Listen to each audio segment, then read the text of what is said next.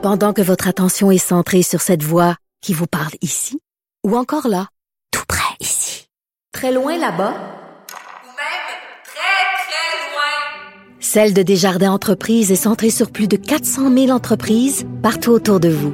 Depuis plus de 120 ans, nos équipes dédiées accompagnent les entrepreneurs d'ici à chaque étape pour qu'ils puissent rester centrés sur ce qui compte, la croissance de leur entreprise.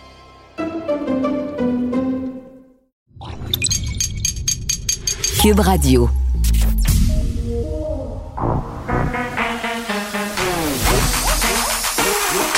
Elle a une opinion sur tous les sujets. Pour elle, toutes les questions peuvent être posées. Geneviève Peterson. Cube, Radio. Salut tout le monde, bienvenue à l'émission. On commence tout de suite avec le nombre de cas. Je sais, ça commencerait. Je commence raide aujourd'hui. On est encore sous la barre euh, des 1000, mais malheureusement, c'est toujours haut, 929 nouveaux cas. 17 euh, décès supplémentaires, donc euh, on s'en sort pas. Ça continue quand même euh, d'être très, très élevé. Plusieurs sujets aujourd'hui à l'émission pour vous, mais tout d'abord, juste un petit retour sur ce qui se passe avec les gyms. Les gyms qui ont fait un retour en arrière, c'est-à-dire ont décidé de ranger leurs gros bras et de ne pas ouvrir malgré les consignes sanitaires. Vous vous rappelez les 200 gyms, centres de conditionnement physique, qui devaient malgré tout rouvrir leurs portes demain, recul et reculent à cause la menace qui a été faite euh, par Québec, cet arrêté euh, ministériel où on disait, écoutez, si vous, euh, si vous faites les fiers à bras et si vous allez pousser de la fonte quand même, eh bien, vous aurez des amendes, autant les clients que les gyms. Et bon, je vous disais hier que je trouvais que c'était particulièrement raté comme opération de com de la part des gyms. Là, je suis contente de, savoir qu'aujourd'hui, hein, ils retournent dans le droit chemin et peut-être dans nos bonnes grâces par le fait même. Hein? Faut avouer à demi pardonner. Est-ce que ce sera le cas pour euh, Éric Lapointe? Ça, on va en jaser plus tard euh, avec Julie Marco à LCN. Est-ce que euh, son absolution conditionnelle, est-ce que faute avouée à demi pardonnée, ce sont deux affaires qui vont envoyer un message positif par rapport aux victimes de violences conjugales? Quand même un, point de vue nuancé qui pourrait vous surprendre un petit peu plus tard au sujet de cette affaire-là. Puis je vais en parler aussi évidemment avec Nicole un peu plus tard. On va parler avec Jean-Loup Fortin un petit peu plus tard tantôt euh, au début de l'émission de cette fuite de données à la SQ. C'est quand même assez rocambolesque cette histoire-là. Là. Une compagnie qui s'occupait des données de la SQ, euh, mais qui fait plus affaire avec le corps de police depuis une dizaine d'années s'est fait hacker les informations personnelles d'agents à la retraite. Et ce qui est le plus fou là-dedans, c'est qu'ils ont quand même décidé de payer une rançon. C'est-à-dire que la compagnie qui s'occupait de gérer ces données-là a payé une rançon aux pirates informatiques euh, qui s'étaient emparés de ces données-là. Ça, je pense qu'on n'a jamais vu ça. J'en discuterai avec Jean-Louis Fortin un peu plus tard. Tantôt. Et on aura aussi la présidente de l'Ordre des psychologues du Québec, Christine Gros, parce a deux demandes aujourd'hui euh, qui visent le ministre Carman. Il y a des annonces aussi qui vont être faites par rapport à la santé mentale. Québec a promis d'investir 25 millions pour la santé mentale des jeunes. Vous le savez, là, c'est un enjeu qui est particulièrement euh, pertinent depuis le début de la pandémie. On en parle souvent. Là, on va passer des paroles à l'action, j'ai envie de dire enfin. Mais d'autres demandes aujourd'hui, il y a des groupes de femmes qui se réunissent pour demander au gouvernement euh, de tenir parole parce qu'on nous a promis un plan pour la santé des femmes. Ce plan-là, il doit être présenté en décembre, si je ne m'abuse. Je pense que c'est ça, oui. Et là, on met un peu la pression pour dire, ben ça serait le fun que ça soit pas juste des promesses puis qu'on fasse quelque chose concernant la santé des femmes qui, selon ces regroupements-là, en mange toute une pendant la pandémie. Et là, quand je dis en mange toute une, je parle pas d'une volée. Je veux dire euh, au niveau des inégalités, au niveau de leur qualité de vie, au niveau de leurs revenus. Vraiment, euh, les femmes euh, sont mises à mal par cette pandémie, comme beaucoup de groupes plus vulnérables. Mais avant tout ça, parce que les élections américaines, ça arrive, hein, et ça arrive très, très vite. C'est dans moins d'une semaine et on va s'y attarder avec le journaliste indépendant Boris Prou, qui est présentement en Floride pour prendre le pouls des électeurs. Il est au bout du fil. Salut, Boris. Oh, on l'a-tu au bout du fil? Oui. Ah, salut! J'avais peur que, tu te sois fait emporter par une tornade floridienne. Bon. Non, il fait beau. Parlant de tornades, les élections américaines nous en promettent peut-être toute une. Là, euh, les élections vont avoir lieu mardi prochain. Et c'est le dernier droit de la campagne électorale euh, pour Donald Trump et Joe Biden qui utilisent le temps qui reste pour faire sortir le vote dans les États où la course est très, très serrée. Et c'est le cas en Floride. Est-ce qu'on a un, très, un. Oui. Oui, c'est ma question. C'est le cas en Floride, donc deux États qui sont très, très importants euh, pour les candidats. Oui, exactement. En fait, euh, c'est- d'un état absolument déterminant. Ici, la Floride, c'est à peu près euh, 50-50 dans les sondages. L'écart euh, qu'avait Joe Biden de quelques points est en train de se, se rétrécir de jour en jour lorsqu'on regarde euh, les, les sondages. Et ça inquiète beaucoup les deux camps, en fait, qui euh, redoublent d'efforts en ce moment pour, euh, pour finalement remporter cet État-là, qui est un- l'État clé parmi les États clés. La Floride, c'est 29 grands électeurs, donc on doit absolument euh, remporter la, la, la, la Floride euh, lorsqu'on est euh, Donald Trump, si on veut avoir un chemin vers la victoire qu'on appelle. Donc, si on veut avoir une chance de remporter le- l'élection américaine, ben, ça passe par la Floride. Et du côté de Joe Biden, ben, on veut absolument remporter la Floride pour barrer la route rapidement euh, à Donald Trump euh, le soir des élections, puisqu'on sait que Donald Trump euh, a déjà émis certains doutes sur la transition pacifique du pouvoir. Donc, si jamais Ben oui.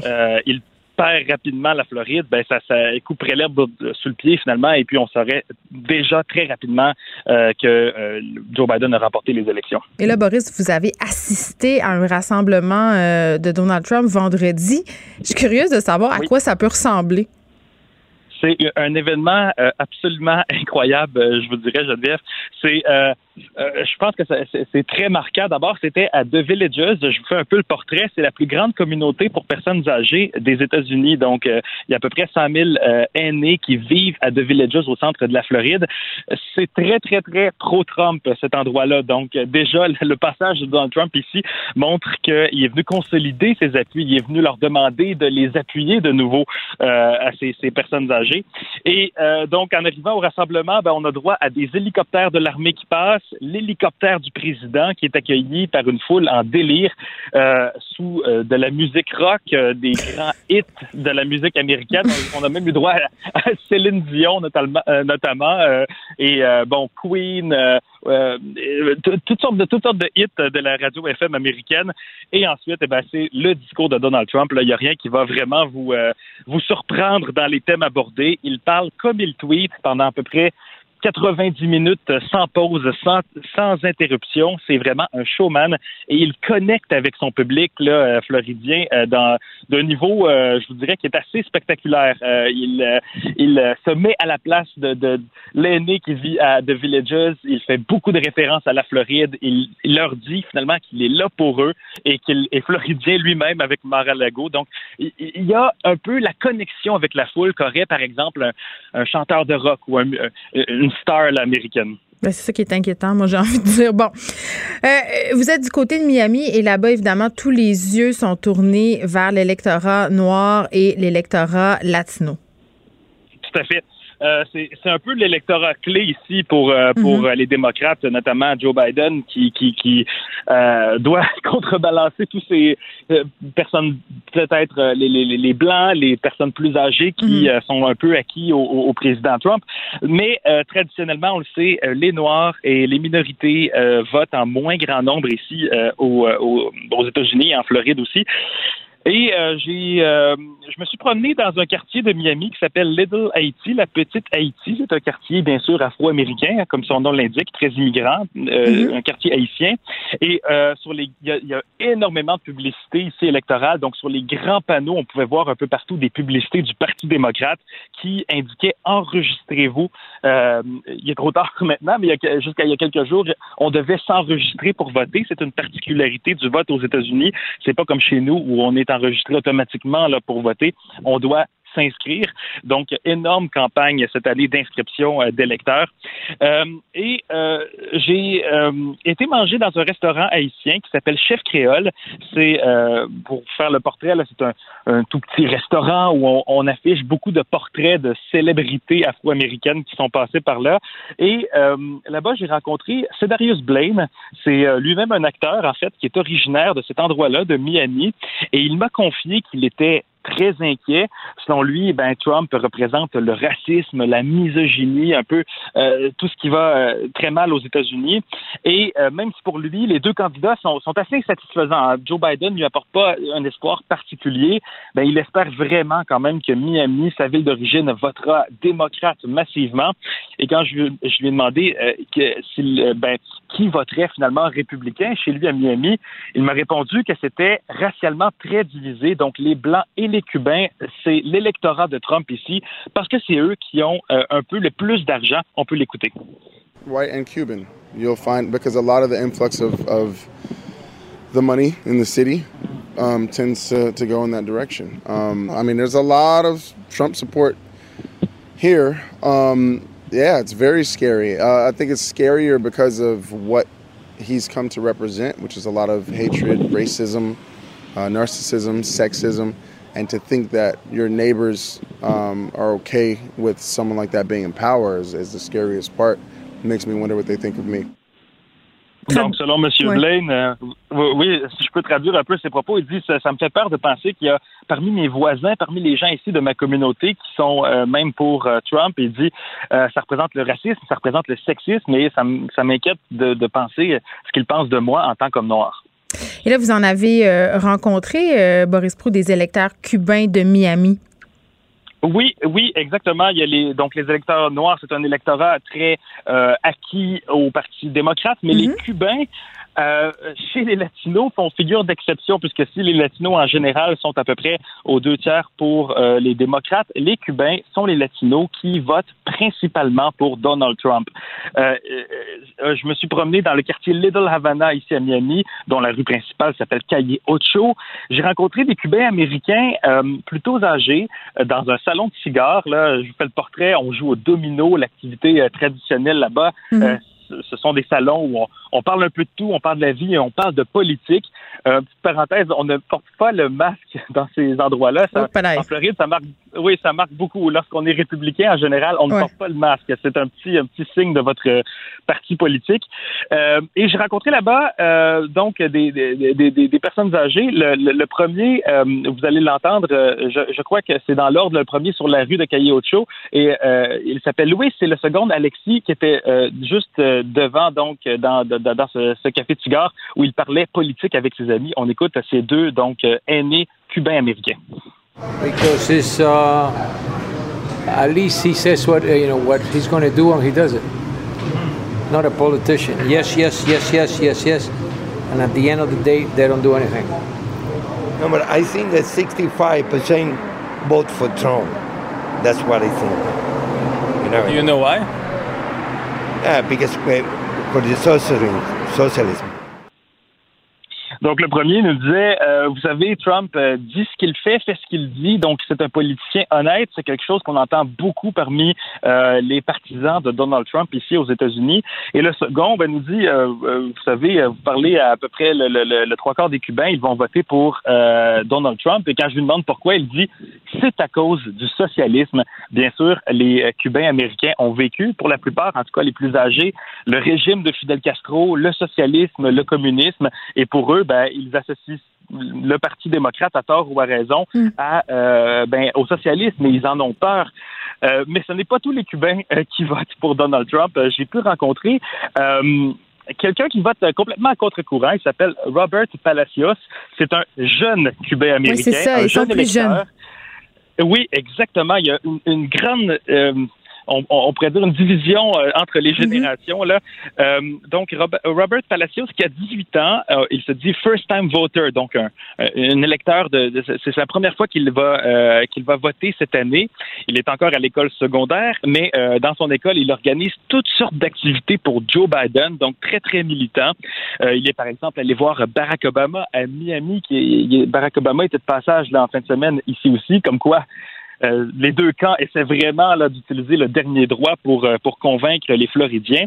Et selon lui, selon Robert, ben oui, les Cubains sont euh, pour, plutôt pour Trump, mais dans les écoles secondaires, chez les plus jeunes, chez la nouvelle génération qu'on appelle la génération Z, là, qui sont aussi d'ailleurs des Cubains de seconde ou de, de troisième génération, donc qui sont nés aux États-Unis, ben c'est tout le contraire. On, on vote plutôt avec les autres latinos, tout comme les Mexicains. Il dit on est plus progressiste, on est plus euh, Euh, démocrate. On écoute donc euh, ce jeune militant, Robert Palacios.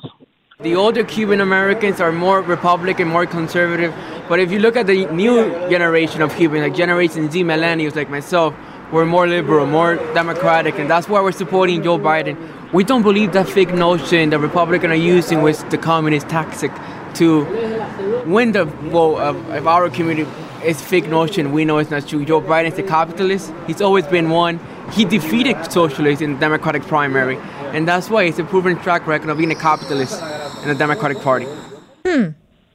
Donc, c'est intéressant ce qu'il nous dit, puisqu'il a lui-même, ce, ce, jeune électeur, milité lors de la primaire démocrate pour Joe Biden. Joe Biden, on peut pas vraiment le, le, qualifier de socialiste ou de radical. Vous savez, euh, même que pour le pour le, spectre canadien des choses, il serait plutôt conservateur. Et selon Robert Palacios, ben, c'était le candidat qu'il fallait pour convaincre la Floride, pour convaincre sa communauté euh, des Cubains américains. je peux vous faire un peu le portrait de notre rencontre. Là, on est attablé au Versailles. Ça, c'est un café cubain très connu du Cahier Ocho. Euh, lui, Robert, fait bon, il a 18 ans, mais il fait un peu plus vieux de son âge. Il a un polo orange, une épinglette avec un drapeau de Cuba et des États-Unis. Et euh, selon lui, ben, euh, c'est exactement ce qu'il ce qu'il faut. Euh, Joe Biden, le candidat hmm. pour casser ce mythe auprès des Cubains euh, d'un parti démocrate socialiste.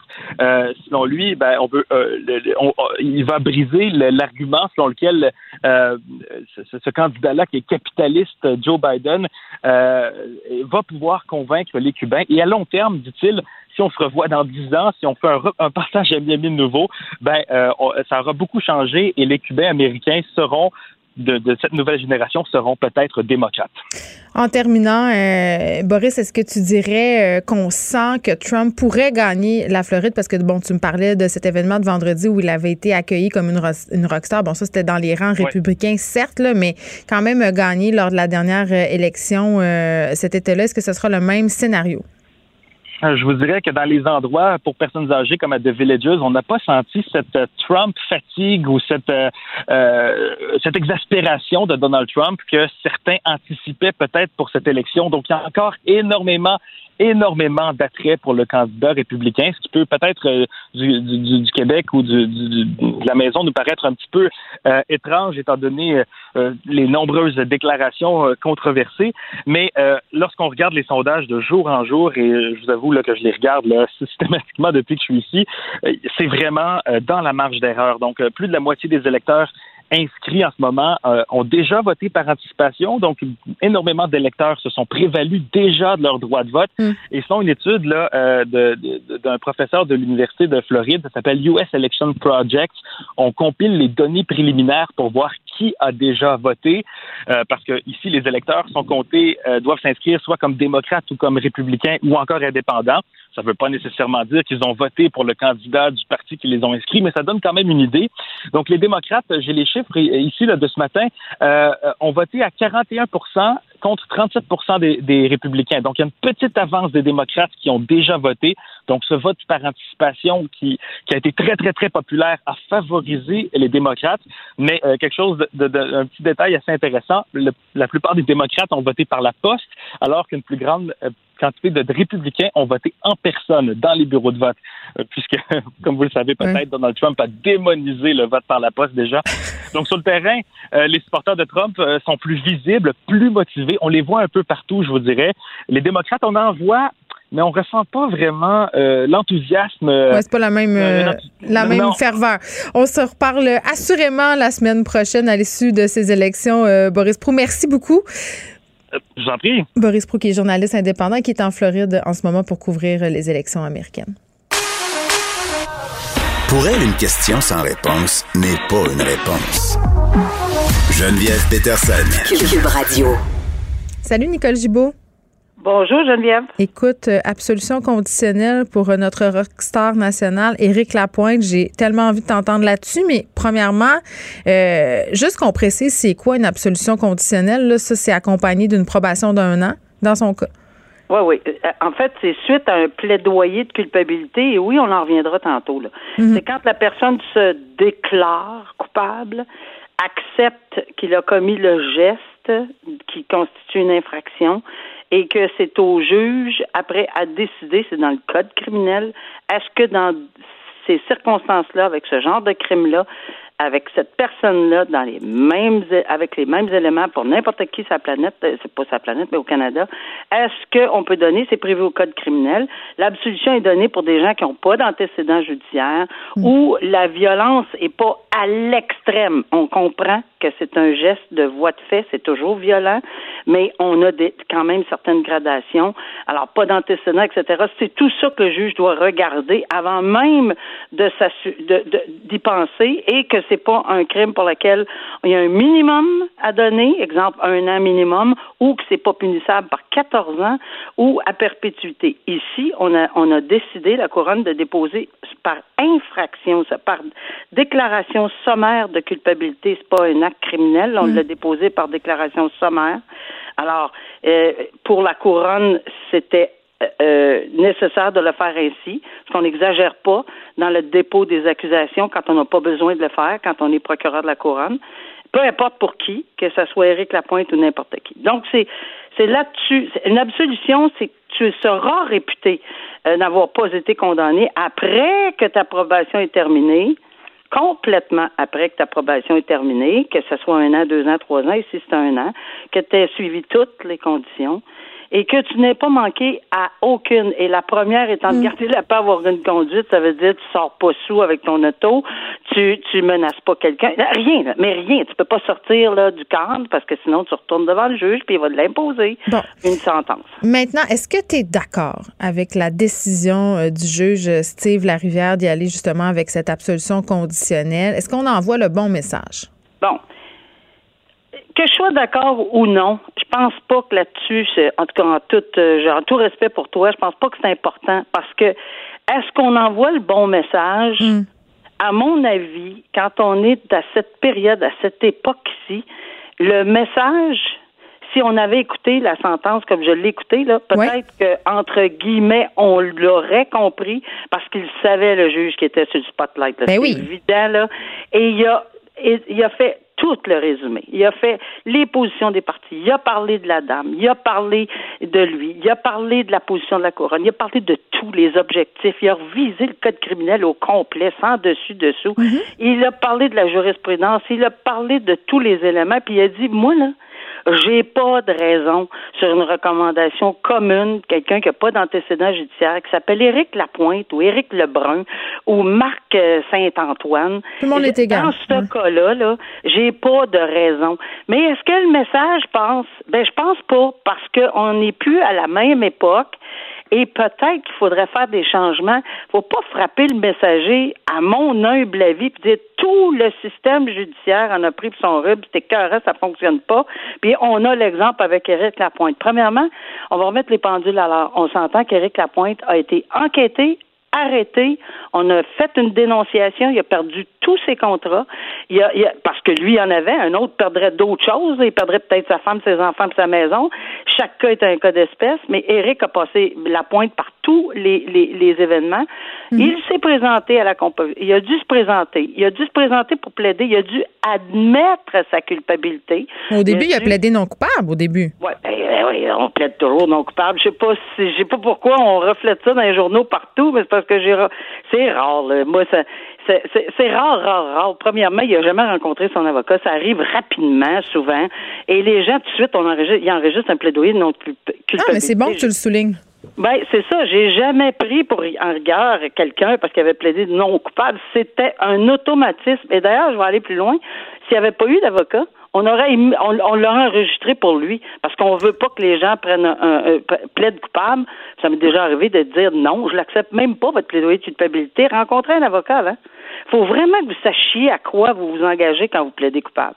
Alors, ça, ça, ça, ça, ça, ça, ça m'énerve pas du tout, mais il a passé par tout ça, il est allé devant le juge, il a accepté, il a plaidé coupable, mais là, les gens s'insurgent et j'en conviens avec raison, parce qu'on n'est plus dans la même époque, qu'il n'y a pas eu une sentence qui aurait dû avoir. Ben, on oublie tout le reste avant. Oui, il a été traduit devant la justice, cet homme-là, euh, comme tous les autres hommes qui sont traduits devant la justice. Est-ce que c'est le bonbon, parce qu'on va l'appeler une sentence bonbon, à la fin de tout ça, qui est d'une importance capitale pour le message. Écoutez, chacun peut prendre le message qu'il veut, mais moi ici, je vous le dis en toute honnêteté, j'ai regardé, j'ai écouté, j'ai analysé. Il n'y a pas, il a pas commis d'erreur dans, dans sa décision. Là. Est-ce qu'il aurait pu être plus sévère? Puis il a pris trois semaines pour y penser? Il n'a pas fait ça, c'est un coup de tête, dire j'entérine comme j'ai déjà vu dans des salles de cours, rentrer puis sortir en trois secondes. J'entérine la suggestion, puis ça, il a pris X nombre de semaines. Il a tout rédigé son affaire. Il a pensé, il savait. Puis il a dit, écoute, je peux pas. Que ce soit Éric Lapointe, que ce soit n'importe qui, je peux pas aller à l'encontre de ça. Mais qu'on l'accepte pas, on a le droit de pas l'accepter. La couronne a fait ces recommandations-là. Il a expliqué, oui, que la madame avait été rencontrée, oui, qu'elle savait. Elle n'est pas obligée d'être d'accord, mais en toute honnêteté, la couronne a dit, moi, c'est le plus que je pouvais vous demander sur une infraction sommaire dans ces conditions-là dans le portrait. Va-t-il pouvoir aller aux États-Unis? Oui, parce qu'il y a plein d'auditeurs qui m'écrivent pour me dire OK, mais là, après ses affaires puis sa probation, c'est quoi? Ça va être quoi, sa vie? Vas-tu pouvoir aller en Après- voyage? Vas-tu pouvoir, tu sais? Pendant trois ans, il est fiché à la gendarmerie royale. C'est comme ça que ça fonctionne en vertu de la loi sur le casier judiciaire. C'est une chose, une absolution conditionnelle, avec des conditions. Pendant un an, il va être obligé de respecter toutes les conditions que le juge a données. Mais après ça, là, pendant toute la période, pendant trois ans, il va, il va être fiché. Ce que ça veut dire, c'est que s'il décide de traverser à telle douane, à telle place, puis que le monsieur ou la madame de la douane pitonne, puis appelle la gendarmerie royale, il va, il va être fiché. Puis ça se peut que le monsieur puis la madame euh, douanier disent non, tu rentres pas. Et c'est eux qui décident. Je vous garantis qu'on ne dit pas aux États-Unis quoi faire et quoi dire aux douanes. Même si on leur dit, écoutez, moi j'ai une absolution conditionnelle, je n'ai pas été réputé condamné, puis qu'on fait un cours de droit aux douaniers, c'est non. Alors, c'est eux qui ont le dernier mot aux douanes pour les laisser rentrer ou non. Il y en a qui vont l'accepter. Moi, j'avais entendu dire que les gens qui étaient souvent fichés pour un, un alcotest, euh, pour avoir, euh, bon, euh, ne pas avoir, euh, avoir plus haut que le taux d'alcool, souvent, ils les laissaient passer. Mais j'ai entendu plein d'autres mondes me dire, moi, ils m'ont pas laissé passer. Pas, pas du tout. Puis le gars C'est c'est discrétionnaire. C'est un pouvoir c'est discrétionnaire. vraiment discrétionnaire, c'est le pays qui décide. Alors, peut-être que c'est pas pareil en Europe, peut-être qu'il va pouvoir aller ailleurs. Mm. Mais non, il part pas avec sa petite valise en étant certain pendant les trois prochaines années qu'il va passer. Peut-être que oui. Mais peut-être que non. Euh, il nous reste deux minutes, euh, Nicole, quand même. Euh, je veux qu'on fasse un petit retour sur cette histoire d'un gourou de secte. Puis ça implique les sœurs euh, qui sont quand même oui. des, héritières très connues de l'Empire canadien euh, des spiritueux Seagram. Là, donc, quand même une fortune canadienne très, très euh, connue ici. Là, Kate euh, Raniere, qui a vraiment exploité sexuellement des femmes pendant des années, les a extorquées, en faisait des esclaves euh, euh, sexuels, a été euh, condamnée à 120 ans de prison. Ça, c'est pas une sentence bonbon. Et là. que non, hein? Euh, et, et, et on a ajouté que c'est l'équivalent de la perpétuité. Je sais pas, peut-être, hein? 120, là, euh, il me semble qu'on est dans, le- dans le contexte. Alors oui, c'est vraiment un gourou. Ce qui est désolant, c'est d'entendre. euh, puis son, son, il y avait une jeune fille de 15 ans qui était là-dedans. là. Il s'en servait comme euh, un esclave sexuel. Mm. Il a brisé sa vie. Elle est venue témoigner. Puis ça, je pense qu'il s'attendait pas à ce qu'elle vienne témoigner. Il y a Ça a été une surprise. Euh, a été- il était surpris. Euh, une sentence lourde. Mais lui, là, il a aucun remords. Lui, il dit, moi, tout était correct, puis les gens ont consenti. Ben oui, à 15 ans. Euh, et- et il y en avait des majeurs, j'en conviens. Puis il y a des gens qui ont suivi ce gourou-là, mais ils se sont aperçus maintenant que c'est un c'est une, c'est une personne qui était qui les utilisait, un fraudeur, un manipulateur, un narcissique. Et euh, bon, alors c'est 120. Probablement qu'ils vont l'en appel. J'imagine qu'il n'y a rien à perdre elle en appelle de Ben, de toute façon, euh, il va couper en dedans pour euh, un moyen temps, c'est ce qu'on pourrait dire. Nicole, on se reparle demain. Euh, bon, puis là, je laisse partir Nicole, mais j'avais absolument envie de vous parler de cette histoire absolument rocambolesque. C'est pas drôle, mais c'est drôle. Moi, ça me fait rire. On, on dirait un une espèce de comment j'allais une espèce de, de satire euh, de nouvelles. C'est des travaux communautaires. Pour un vol qui a eu lieu dans un commerce d'objets érotiques. Là, euh, tu sais, il n'y a rien euh, là-dedans de si extraordinaire que ça, mais écoutez bien. Deux gars euh, sont rentrés en plein milieu de la nuit, vers 5 heures du matin, donc quand même fin de la nuit, là, défoncer la porte d'entrée euh, du commerce avec une barre euh, de métal et ils ont volé des magazines érotiques, du lubrifiant, des masturbateurs électriques et des fesses en silicone. Après, ils se sont sauvés. Je sais pas c'était quoi, je sais pas c'était quoi leur, leur but. Hein? Est-ce que c'était de vendre ce, ce matériel-là sur le marché noir de la lubricité? Ou était-ce euh, des personnes avinées qui désiraient s'en servir à leur propre fin? Je ne sais pas, mais ces deux gars-là, quand même, ont eu 1000 dollars d'amende et 150 heures de travaux communautaires et ça a fâché beaucoup, beaucoup la madame euh, qui est propriétaire de ce magasin-là qui s'appelle Sex Satisfait. Oui, sexe satisfait. Et cette femme qui possède euh, son commerce avec sa mère. Donc, tout dans cette histoire-là est incroyable. Et je veux juste vous dire en passant, là, pour, euh, pour le folklore, que, euh, bon, ces deux voleurs-là étaient tellement pas bons qu'ils se sont retrouvés à perdre des objets en route et qu'on a retrouvé des vagins électriques en latex oubliés devant la résidence pour personnes âgées qui se trouve en face du commerce. Moi, je- tout est dans tout. Pendant que votre attention est centrée sur cette voix qui vous parle ici, ou encore là, ici, très loin là-bas, Ou même très, très loin. Celle de Desjardins Entreprises est centrée sur plus de 400 000 entreprises partout autour de vous. Depuis plus de 120 ans, nos équipes dédiées accompagnent les entrepreneurs d'ici à chaque étape pour qu'ils puissent rester centrés sur ce qui compte, la croissance de leur entreprise.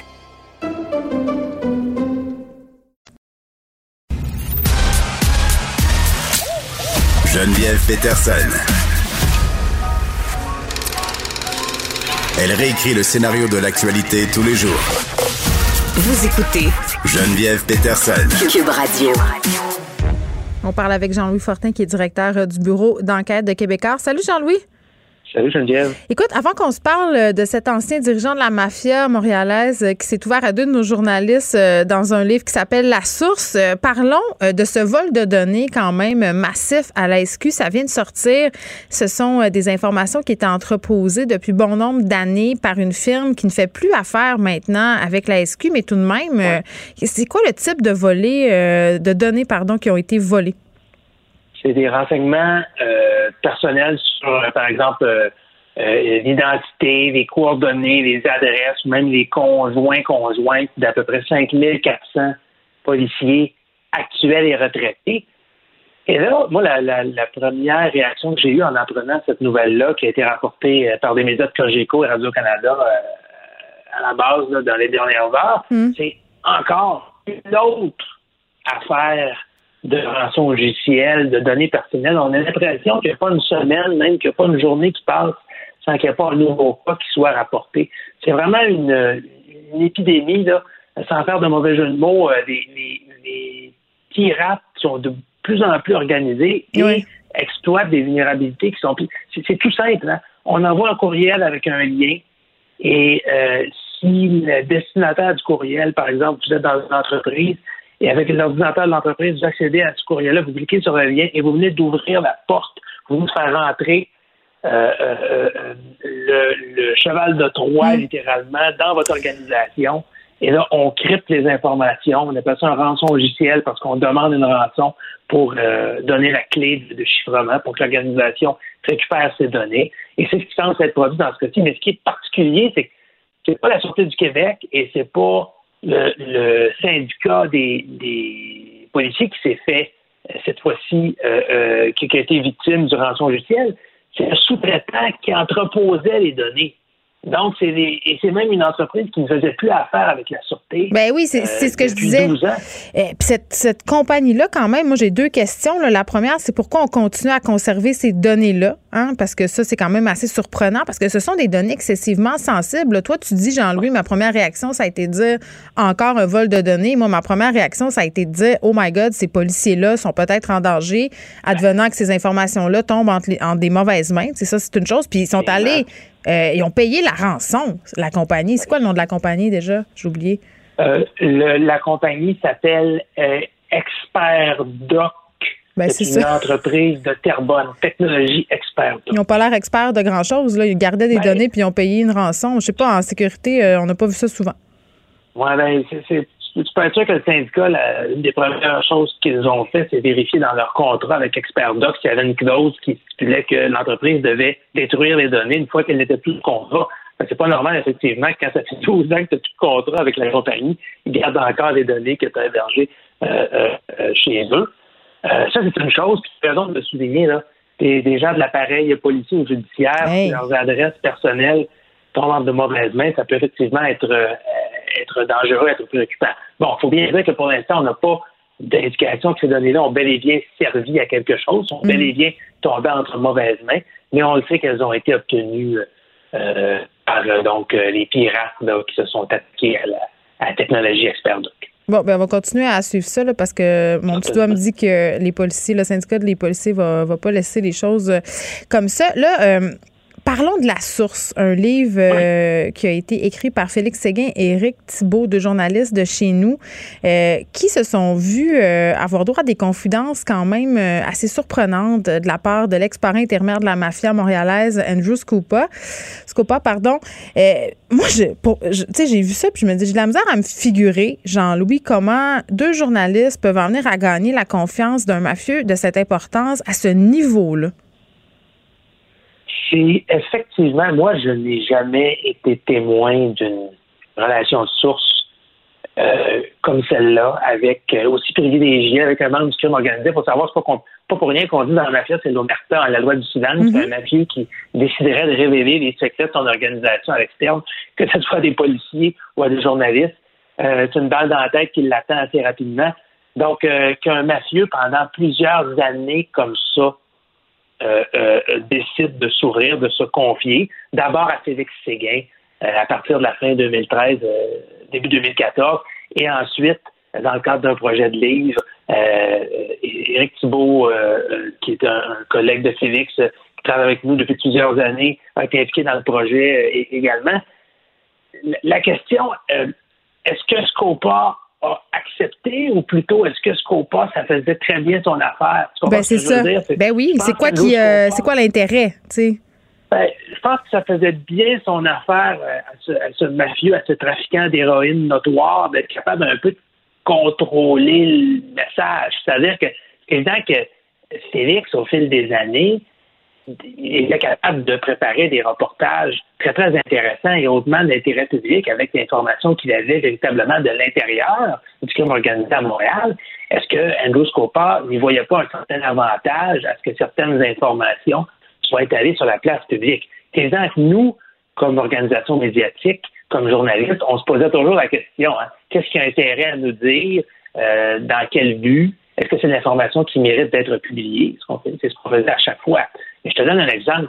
Quand euh, euh, Félix Séguin, par exemple, euh, a euh, diffusé il y a quelques années un reportage sur euh, la nouvelle la nouvelle donne à la ce qu'on appelle la table de la mafia. Donc, qui sont les qui étaient les nouveaux décideurs de la mafia montréalaise depuis la mort du parrain euh, Vito? Euh, ben, c'était avec des informations, entre autres, qu'Andrew Scopa lui donnait. Et c'était de l'information qui était hautement pertinente, hein, expliquer au public euh, c'est qui les nouveaux leaders du crime organisé à Montréal.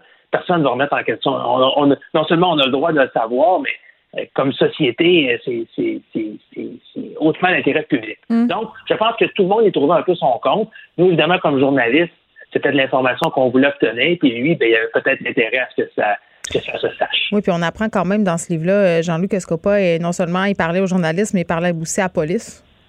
Ah oui, ben, il était euh, informateur de plusieurs enquêteurs de police et on, on se pose la question, hein, parce qu'on sait qu'Andrew Scopa a été arrêté euh, dans une affaire euh, d'importation de, drogue. Il y avait des, des dizaines et des dizaines de kilos là, qui avaient été entreposés, notamment dans la tour des Canadiens de Montréal, à côté du, du Centre Bell. Puis, euh, un peu mystérieusement, les accusations ont été abandonnées quelques années plus tard. Puis, on toujours posé la question est-ce que c'est parce qu'il avait collaboré avec la police à de, no- à- à de nombreuses enquêtes euh, au, au fil des Ah années. hein? Euh, la police n'a jamais voulu, et la couronne n'a jamais voulu confirmer que c'était à cause de ça, mais disons que ça a probablement aidé. C'est certainement un, un mafieux qui vivait dangereusement, Andrew Scopa, et d'ailleurs, euh, le payé de sa vie quand euh, Félix Séguin et Éric Thibault sont allés le rencontrer en Espagne pour recueillir ses confidences pour un livre. Parce qu'il savait très bien que c'était trop risqué que ces rencontres-là aient lieu ici. Scopa avait de nombreux ennemis, il savait que sa tête était mise à prix.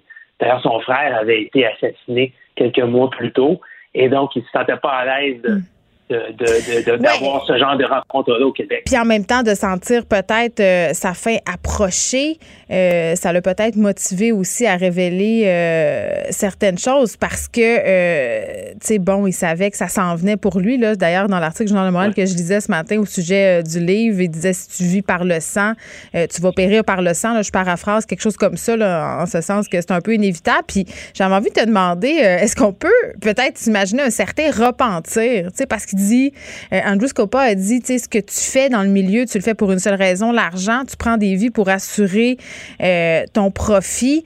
Puis il dit en quelque sorte que c'était sa seule option. J'ai l'impression peut-être qu'il était dans, je sais pas, dans, dans le remords, le, le regret ou le- la confession. Oui, mais moi, je t'amènerais peut-être une autre lecture de ça Vas-y. aussi. Andrew Scopa était, selon moi, je ne suis pas un psychologue, mais un, un grand, grand narcissique. C'est quelqu'un qui, qui avait une très, très haute opinion de lui-même. Mm. Et puis, je pense qu'il avait certains regrets. Euh, à un moment donné, il a dit à nos journalistes euh, qu'il, euh, avec un peu d'amertume d'ailleurs, que tout ce que tu as pu faire de bon dans le passé, ou tous les bons coups que tu as pu faire dans la mafia, ça compte pas.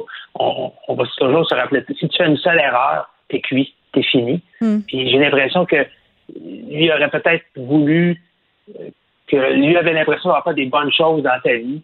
Euh, et, et il était un peu amer de ça, d'être, sur la, la- la liste noire de, de- de- ses ennemis. Donc peut-être un certain repentir, un certain regret aussi. Euh, Andrew Scopa, je pense, était un homme qui était, c'est drôle, un mafieux fasciné par la mafia. Il, il collectionnait les livres sur la mafia, il, gardait même dans sa, dans sa table de chevet euh, les, les policiers qui ont perquisitionné euh, dans, dans son condo ont trouvé qu'il gardait une édition, entre autres, du Journal de Montréal où on présentait les nouvelles têtes dirigeantes de la mafia montréalaise. Il était Donc, content. très, très, très, très imbu de lui-même, Ah. effectivement. Bon, moi, il y a une chose, euh, Geneviève, que je, que je tiens à souligner, c'est qu'évidemment, un, projet comme ça, on a dû travailler dans le plus grand secret dans les dernières années, hein, parce que compte tenu des risques de sécurité, on a tous l'impression, il y avait très, très peu de personnes. Je pense que j'ai, j'ai probablement euh, assez de doigts sur une main là, pour, pour compter le nombre de personnes qui étaient au courant, là, mais pas beaucoup plus. là. Euh, donc, euh, on, on- on- a pris la décision, après la mort d'Andrew Scopa, de révéler qu'il était notre source. Ça n'a pas été une décision qui était prise à la légère, là, parce que lui-même nous a donné carte blanche. Ça, je veux le souligner. Quand on a une source confidentielle de très, très haut niveau comme ça, une source privilégiée, on va toujours tout faire pour garder son anonymat, pour la protéger. Mais dans ce cas-ci, Scopa avait dit à, à Félix et Eric, il leur avait dit euh, Mais si jamais il m'arrive quelque chose, euh, you should do the right thing. Vous, de- vous devriez faire la. À, à vous prendre la décision si vous révélez euh, les informations que j'ai données et le contact qu'on avait ensemble. C'est quand même fascinant. Et la décision, ouais. Ouais. La décision qui a été prise, c'est c'est de dire, ben, ce qu'il nous a donné, c'est très, très, très important. Ça permet de comprendre le fonctionnement du crime organisé. Et c'est pour ça qu'on dévoile aujourd'hui la, la relation de source qu'on a eue avec lui. Ouais, ça s'appelle La Source. C'est coécrit par Félix Séguin et Éric Thibault, euh, qui sont co-auteurs euh, de ce livre. Il y a aussi un documentaire euh, qui va être disponible dès demain, je pense, sur Club Illico, sur la relation justement entre Scopa et ses deux journalistes, particulièrement Félix Séguin. Ça s'appelle Scopa et moi. Merci, euh, Jean-Louis, de nous avoir parlé de ça. C'est quand même fascinant. Merci beaucoup. Tout à fait. À bientôt. Bye. Pendant que votre attention est centrée sur vos urgences du matin, vos réunions d'affaires du midi, votre retour à la maison ou votre emploi du soir, Celle de Desjardins Entreprises est centrée sur plus de 400 000 entreprises à toute heure du jour. Grâce à notre connaissance des secteurs d'activité et à notre accompagnement spécialisé, nous aidons les entrepreneurs à relever chaque défi pour qu'ils puissent rester centrés sur ce qui compte, le développement de leur entreprise.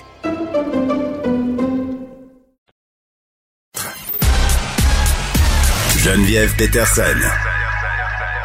la déesse de l'information. Vous écoutez Geneviève Peterson. Cube Radio. Et le ministre délégué à la Santé et aux services sociaux, Lionel Carman, qui annonce un investissement quand même considérable de 25 millions pour la santé mentale des jeunes. Euh, on le sait, ça nous concerne, la santé mentale. Pendant la pandémie, on a beaucoup euh, discuté de la santé mentale des jeunes, en particulier là, qui font face à plusieurs défis particuliers. J'en parle avec le docteur Christine Gros, qui est psychologue et présidente de l'Ordre des psychologues du Québec. Docteur Gros, bonjour. Bonjour. Bon, euh, concernant les besoins d'aide psychologique, peut-être de façon plus générale, vous avez publié un sondage hier euh, réalisé auprès de vos membres sur l'effet de la pandémie. Euh, Qu'est-ce qui ressort particulièrement? Qu'est-ce qui est frappant dans les données que vous avez colligées? Ben, ce qui est frappant, c'est qu'il y a 86% de nos membres qui notent un niveau de détresse euh, élevé, euh, 64% qui notent une augmentation des demandes urgentes, puis presque 70% qui observent un retour d'anciens clients qui dont l'état s'est détérioré euh, avec la situation. Ce qui est intéressant, c'est que ça fait plusieurs mois qu'on me pose la question à savoir, mais vos membres dans leur bureau, qu'est-ce Ouais. qu'ils observent? Et euh, ben écoutez, on l'a mesuré. Donc, on a posé la question, puis ce qu'on estimait, euh, c'est exactement ça qui se passe, parce qu'en début de pandémie, ce qu'on disait, c'est que si on, on fait pas de prévention, puis qu'on s'occupe pas euh, de, de la santé mentale de la population, ben ça risque de Mm. euh, de se détériorer. Et c'est un, petit peu ça qu'on constate là. Oui, puis en même temps, vous avez constaté aussi, je crois, docteur Gros, on, on s'en doutait un peu, l'augmentation du nombre de ruptures. Les gens aussi consomment plus d'alcool, consomment plus de drogue, euh, augmentation de la violence conjugale. Donc la situation dans les maisons est un peu explosive dans certains cas. Ben exactement. C'est-à-dire, c'est ce que nous rapportent nos membres. Donc, les gens qui sont dans les bureaux de consultation, puis on a posé la question autant aux, aux psychologues cliniciens du secteur euh, du réseau public que du secteur privé. Puis, c'est ce qui est observé effectivement. Donc, euh, oui, plus de ruptures, euh, oui, euh, plus de, de, de violence conjugale, augmentation de la consommation dans 46% une proportion de 46 euh, des cas. Puis, une, une grande proportion aussi, presque 40 des demandes de consultation qui viennent euh, des professionnels du, du, de la santé. Euh, donc, ça veut dire qu'il y a personne qui est à l'abri euh, de de- d'une détresse psychologique. Puis ce qui nous inquiète, c'est que c'est peut-être juste la pointe de l'iceberg parce que ça, c'est ce que nos membres nous rapportent, mais tout le monde n'a pas accès à leurs services. Alors, qu'est-ce qu'il y en est des gens qui, justement, n'ont pas accès aux, aux services psychologiques? Oui, ben c'est ça, parce que là, parlons de cette annonce de 25 millions. On dit qu'on va acheter jusqu'à 250 nouvelles ressources pour les jeunes, pour leurs familles, parce qu'on sait, là, en ce moment, le temps d'attente quand même, quand on lit un peu sur le sujet, ça peut aller jusqu'à deux ans. Je veux dire, à moins que notre enfant menace carrément de se suicider ou de faire du mal à quelqu'un d'autre, les temps d'attente sont absolument incroyables si on veut aller au public. Il y en a des gens qui n'ont pas le moyen d'aller au privé. Est-ce que vous pensez euh, qu'au niveau euh, du gouvernement, on va miser justement sur les bonnes mesures qui vont faire que ces temps d'attente-là euh, vont être réduits? Je sais que le ministre Carman a dit qu'il était déjà en train de se réduire avant la pandémie, mais on est encore loin de la coupe aux lèvres. On est loin de la coupe aux lèvres, puis on est dans une situation de crise sanitaire. Fait que moi, je vous dirais, euh, peut-être que le- le- la meilleure solution, ça aurait été de penser à l'embauche des ressources euh, au privé. Parce que, vous savez, quand il y a eu des, des, des, des débordements, par exemple, puis que le système de santé n'arrivait plus à fournir pour les interventions, pour les cataractes, puis les prothèses aux genoux, ben, le gouvernement a fait un partenariat avec, euh, avec le privé. Puis c'est, probablement que ça aurait été une meilleure solution, puis une solution plus efficace à ce moment-ci, parce que euh, je suis pas sûre que le, le- le- la solution de, de, de, de fournir plus de ressources au réseau public est la meilleure des solutions parce qu'il reste qu'il y a, euh, puis je sais pas où ils vont être les ressources. Est-ce que ça va être dans les CLSC? Est-ce que ça va être dans les centres jeunesse? Est-ce que ça va être dans les hôpitaux? J'en ai aucune idée. Mais il y a des dédales administratifs qui font qu'on n'arrive pas directement dans le bureau d'un professionnel de la santé mentale, puis souvent, il y a justement une liste d'attente pour être évalué au premier chef, puis après ça, être réévalué pour avoir accès à un programme. Alors que si le, il, y avait, y avait un plan d'aide gouvernemental qui était déployé puis financé, ben on pourrait euh, euh, aller vers le privé. Puis on a posé nous la question à nos membres si on avait un plan d'aide d'urgence déployé puis financé par le gouvernement, est-ce que vous accepteriez de contribuer? Puis on a plus que la moitié des gens qui ont dit oui, et dans le secteur public et dans le réseau privé. Ça veut dire qu'on que on serait capable d'aller chercher presque 7000 heures par semaine de, de temps qu'on pourrait offrir à la clientèle, mais directement. Ça veut dire que là, la personne prend le téléphone, elle appelle, puis elle a un accès direct à un professionnel. Euh, puis, cela dit, je, je, je, salue ce qui est annoncé ce matin parce que c'est, tout est mieux que rien, mais euh, je, je suis loin d'être certaine que ça va être suffisant. puis, que cet argent-là va aller aux bons endroits, c'est ce que je comprends euh, dans ce que vous me dites. Ben, je, je le, je le sais pas. C'est-à-dire que je, je, suis pas certaine que c'est la façon la plus efficace de répondre aux besoins criants actuellement. Je pense qu'il y aurait eu des façons beaucoup plus euh, rapides, efficaces pour la population d'avoir accès à la consultation. Euh, mais puis l'autre chose qui m'inquiète, c'est que euh, j'ai bien entendu qu'on voulait une approche de soins par étapes, puis on est tout à fait d'accord avec ça. Euh, c'est-à-dire que tout le monde n'a pas les mêmes besoins, puis il y a un ensemble de services en santé mentale qui peuvent être par différents professionnels puis qui sont efficaces. Mais ce qui m'inquiète, c'est que parmi ces soins-là, il y a la psychothérapie, puis j'en entends malheureusement pas parler et j'entends pas qu'on veut augmenter l'accessibilité à la psychothérapie alors que... Mais le Parti euh, libéral propose euh, un programme de psychothérapie universelle, ça, ça pourrait être une bonne avenue. Ça coûterait 300 millions, mais en tout cas, euh, j'ai pour mon dire que la santé mentale, si on s'en occupe pas, ça coûte aussi de l'argent au, au final. Mais vous avez parfaitement raison. Savez-vous ce que ça coûte de pas s'en occuper? Ça coûte ça. Ça, coûte deux fois plus cher. Puis c'est drôle parce qu'on on parle de ce que ça coûterait, par exemple, d'offrir de la psychothérapie universellement aux gens, mais on parle jamais de ce que ça coûte de les médicamenter.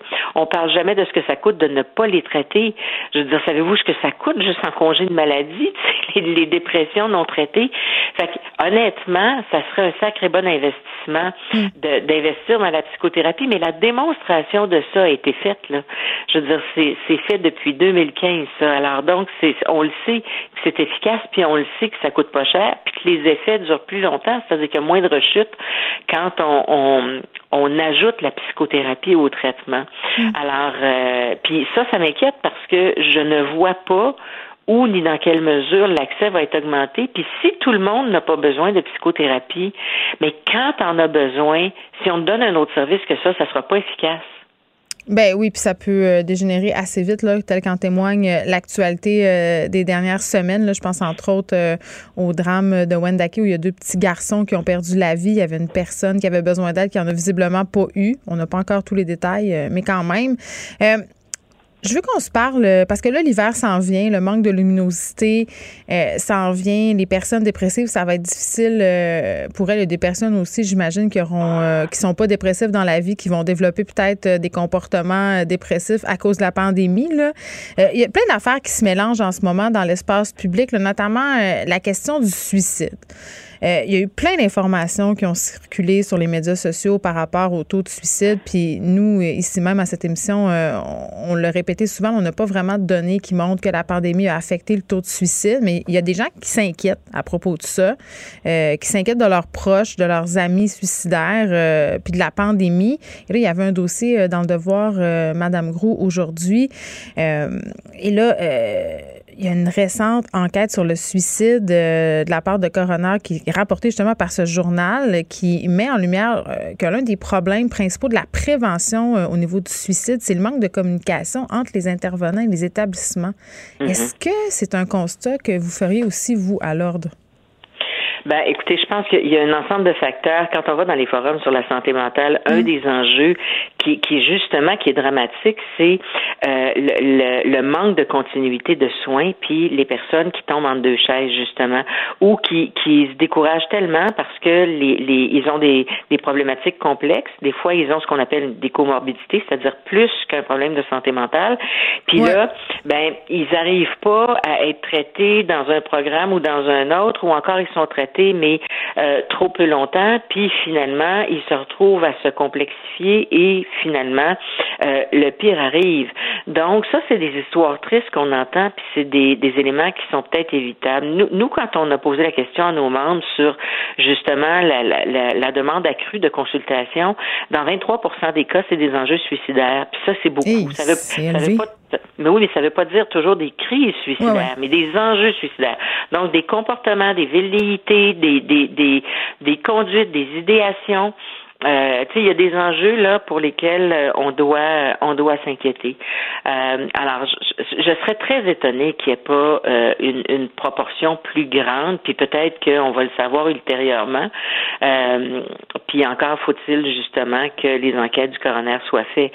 Mais tu sais, moi, je pense qu'au regard de la santé mentale, si on traite pas, les gens euh, ne, ne seront peut-être pas malades du virus, mais ils auront souffert ou péri à cause du virus. Parce que si tu as un épisode dépressif majeur, t'es pas soigné, euh, euh, ben je veux dire, ça, ça risque de dégénérer. Puis c'est ça qu'on veut pas voir arriver. Mais c'est pour ça qu'on dit qu'il y a une autre pandémie en ce moment qui est en train de se jouer. Là, c'est la pandémie justement de problèmes euh, de santé mentale. On va surveiller ça. Comment se déploiera cet investissement de 25 millions pour la santé oui, mentale? Puis, oui, puis je vous dirais, on l'avait dit en début de pandémie. On l'avait dit, si on travaille c'est pas vrai. sur la prévention rapidement, euh, on, on va avoir une, une pandémie parallèle. Puis c'est exactement ça qui est en train d'arriver. Sauf que là, la situation s'est aggravée. Alors, faut vraiment mettre les ressources. Puis je, je le dis là, ça coûte pas cher de de- de- d'offrir des traitements psychologiques pour traiter la santé mentale. Honnêtement, là, si on offre les bons traitements, on va sauver de l'argent comme société. Merci, docteur Christine Gros, qui est psychologue et présidente de l'Ordre des psychologues du Québec. Pendant que votre attention est centrée sur cette voix qui vous parle ici, ou encore là, tout près ici, très loin là-bas, Celle de Desjardins Entreprises est centrée sur plus de 400 000 entreprises partout autour de vous. Depuis plus de 120 ans, nos équipes dédiées accompagnent les entrepreneurs d'ici à chaque étape pour qu'ils puissent rester centrés sur ce qui compte, la croissance de leur entreprise.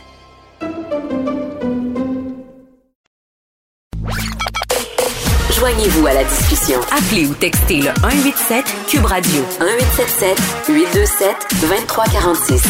Hello.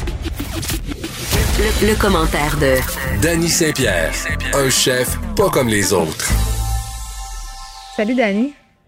Allô? Hey, on commence tout de suite avec un, un- une petite mise au point parce qu'on s'est fait pogner. On est une méchante gang par ailleurs à cette fête Hier, on a parlé ensemble de ce qu'on a surnommé l'Espresso Gate. Mais là, euh, petit rappel, là, euh, je t'ai envoyé un article du journal euh, Métro euh, avant hier soir en disant ça serait bien qu'on parle de ça parce qu'on le sait, nous deux, on rage souvent avec la police de la langue française là, qui se promène dans les restaurants et qui exige des restaurateurs de traduire certains termes au menu. Et hier, on discutait ensemble d'un agent qui aurait demandé euh, à un restaurateur de traduire espresso sur son menu. C'était espresso et granita, hein, c'est ça? Tout à fait. Bon, et là, euh, finalement, il y a des journalistes qui se sont mis sur le cas, puis ça aurait l'air que c'est pas vrai. Il n'y a pas d'espresso gate.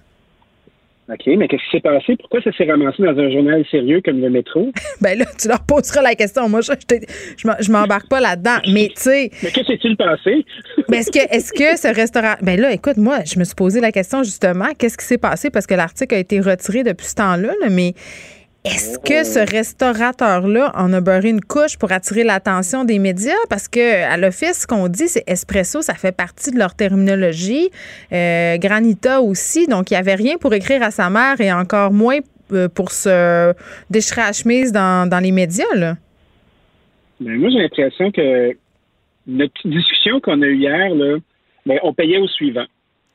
Donc, je pense la même chose, malgré le fait qu'on se soit enflammé un petit peu.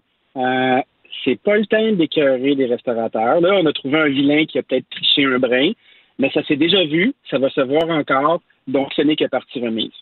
Oui, parce que le Pastagate, euh, lui, a bel et bien existé, là. Hein?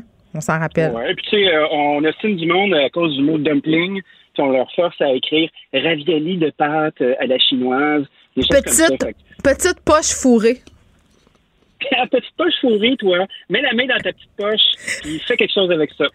Ah, bon, fait que euh, Espresso Gate, ça c'est beau, ça c'est réglé. Il n'y a pas euh, d'Espresso Gate. Continuez à boire euh, votre espresso en vous sentant d'ardent défenseur de la langue française. Ce sera la conclusion de cette, de cette épopée à l'italienne. OK.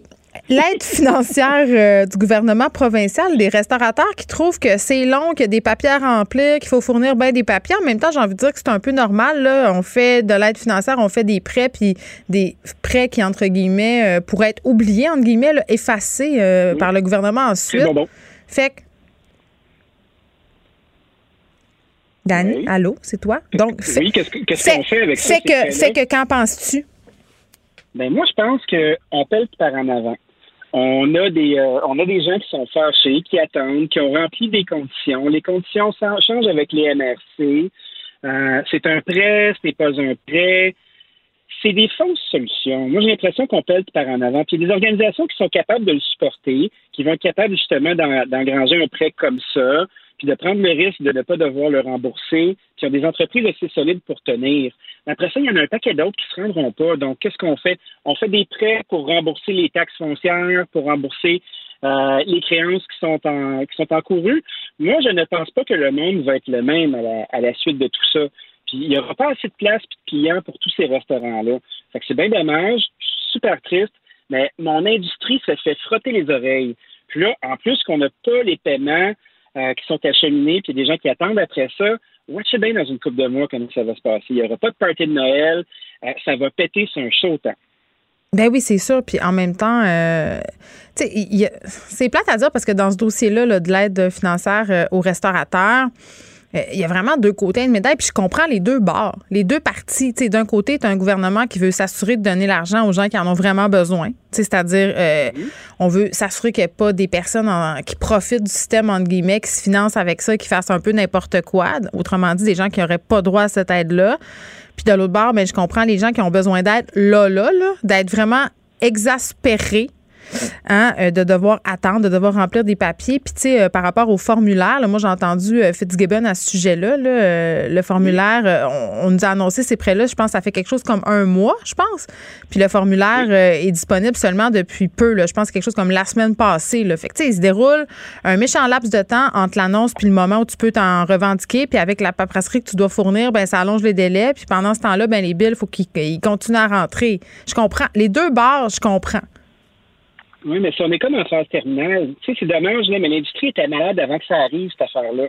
Avant, que, avant que la pandémie arrive, avant qu'il y ait quoi que ce soit, la business de la restauration, comme on la connaît, était déjà malade. On avait de la difficulté à recruter, les liquidités n'étaient pas au rendez-vous, les marges s'amincissent. Euh, on attendait après l'été pour se refaire les coffres. Après ça, qu'est-ce qui s'est passé? Boum, au mois de mars, une pandémie, tout s'écroule.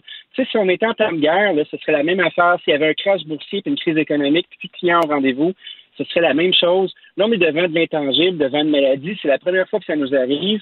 Euh, les gouvernements en place euh, décident de donner un coup de main. Ça arrive au compte-goutte, mais au moins, il y a un petit peu d'aide, tu sais il y a un paquet de ces business-là qui ne se seraient probablement pas rendus ce qui n'était pas été du premier 40 000 qui a été versé auprès aux entreprises d'urgence. OK, là, je vais dire quelque chose. salariale de 70 On ne sait pas là-dedans non plus parce qu'il y a pas paquet de monde qui sont capables de faire des sous avec la subvention salariale de 70% qui est en place. Là. OK, là, je pose une question euh, peut-être un peu tendancieuse et de mauvaise foi, mais je la pose quand même euh, parce que je pense qu'elle justine, puis j'en parlais avec François Lambert, là, tu me parles des restaurants puis l'industrie de la restauration qui était peut-être un peu en crise avant la pandémie, donc des établissements qui n'étaient pas rentables pour plein de raisons. Euh, puis un peu à la manière du commerce au détail, est-ce que la pandémie n'est pas en train de faire un ménage parmi les commerces mal gérés, mal financés ou qui tout simplement répondent pas à une demande? Tu sais, à un moment donné, il y a un élagage naturel qui se fait et là, ce prêt-là, ben, c'est bien plate, c'est le respirateur artificiel, mais anyway, ces endroits-là vont fermer parce que ça marche pas. Tu sais, il y, a beaucoup de gens euh, qui sont lancés dans cette industrie-là parce que c'était un rêve qui n'était pas nécessairement du métier. Oui, le rêve du café, euh, le petit café du coin de ben rue. Le rêve du café et de la chandelle de cette maison. Là, avec le, savon ou le chef.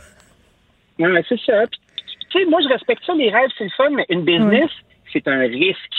Puis, ce que je trouve intéressant, j'espère qu'on va pouvoir saisir cette opportunité-là parce qu'elle est réelle, est-ce qu'on peut élaguer le marché, puis arrêter de donner des permis à n'importe qui encore, puis d'arrêter cette roue sans fin de restaurateurs ou de commerçants qui sont disposables comme un vieux citron, Ça, ça profite à un paquet de monde. Ça profite aux propriétaires, aux vendeurs d'équipements, aux ingénieurs, aux architectes, aux banquiers, aux reprises. Puis après ça, ben, les entrepreneurs qu'on est, on n'a aucune valeur à transiger. Notre permis ne nous appartient pas. Puis je me sens comme un vieux disque brisé. Mais si, on, si, un, un, si un opérateur débarque du système, ben, donnons-nous une petite gêne avant d'en rembarquer d'autres. Peut-être que les permis vont être capables de se revendre. Mais c'est pas Montréal. C'est pas Montréal qui a le plus euh, haut euh, taux de restaurants euh, per capita. Tu sais, par habitant, là, je pense quelque chose comme trois restaurants pour un habitant.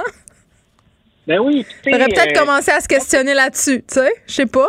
Ouais, puis à chaque fois qu'il y a quelque chose qui arrive, on finit toujours par dire, ben oui, mais c'est un luxe, aller au restaurant, c'est une affaire de bourgeois. Ouais, mais Christy, si tel est le cas, ben comportons-nous de telle façon. Puis ben là, on oublie tous les petits restaurants de quartier où les gens vont manger euh, puis que ça coûte 10 pièces un menu du jour. Là. Ça existe encore. Oui, mais est-ce qu'ils font de l'argent? Est-ce qu'ils ouais, sont peut-être le marché, justement? Ils servent beaucoup de choses congelées. vraiment bas parce que tout, tout, est payé depuis longtemps, puis ils se disent, bon, ben j'ai une job, puis je vais faire 28 000 par année, euh, puis je vais manger à ma faim, puis tout ça. Puis tu sais, je veux pas être méprisant, là, c'est pas ça le cas. Mais Mm. tant qu'on ne se comportera pas comme une euh, comme une business réelle, puis un endroit où on peut faire des profits, mais la restauration va toujours être boiteuse puis chialer comme on fait aujourd'hui. Donc, donnons-nous les conditions de pratiquer avec des prix qui sont réels, puis ça, ça, ça se passe par élaguer le marché. C'est ce qui arrive. Bon, euh, on va se parler roche de sucre. Hein? C'est l'Halloween euh, qui arrive très, très bientôt. Je pense que c'est samedi. Et là, euh, Roger Sugar se prépare pour un monde moins sucré, Danny. Un monde moins sucré. Il y a une Un monde plate, donc. Ben, je pense que ça va être assez sucré, mais ça va être du sucre de synthèse. Tu sais. Oh, oui. C'est ce que le crystal meth est à la cocaïne, probablement. Ah, moi, j'aime Donc, ça, le sucre de synthèse, je te dirais ça. Ah ouais, t'es-tu une fan de saccharine, toi? Ah, je suis une fan euh, de stevia, surtout. Ah, de stevia. Moi, j'ai, euh, je crois que ce qu'on nous proposait dans l'article que j'ai lu ce matin, c'est qu'on est capable de modifier euh, la nature, euh, le produit de sucre, puis de couper en deux sa charge glycémique, euh, sans nécessairement altérer ses propriétés, parce que le sucre, oui, c'est un goût, mais c'est une, une composante chimique qui va aider à caraméliser des aliments. Euh, il y a beaucoup d'é- d'éléments comme du caramel, mettons, on boit, on parle de liqueur brune, là, tu sais, comme euh, une bonne boisson gazeuse brune. Ben, ça, c'est un caramel qui va faire ça. Euh, le pain, il n'est pas blanc, il n'est pas palette parce qu'il y a du caramel, il y a du malt qui est à l'intérieur. Donc, est-ce que les propriétés vont être les mêmes?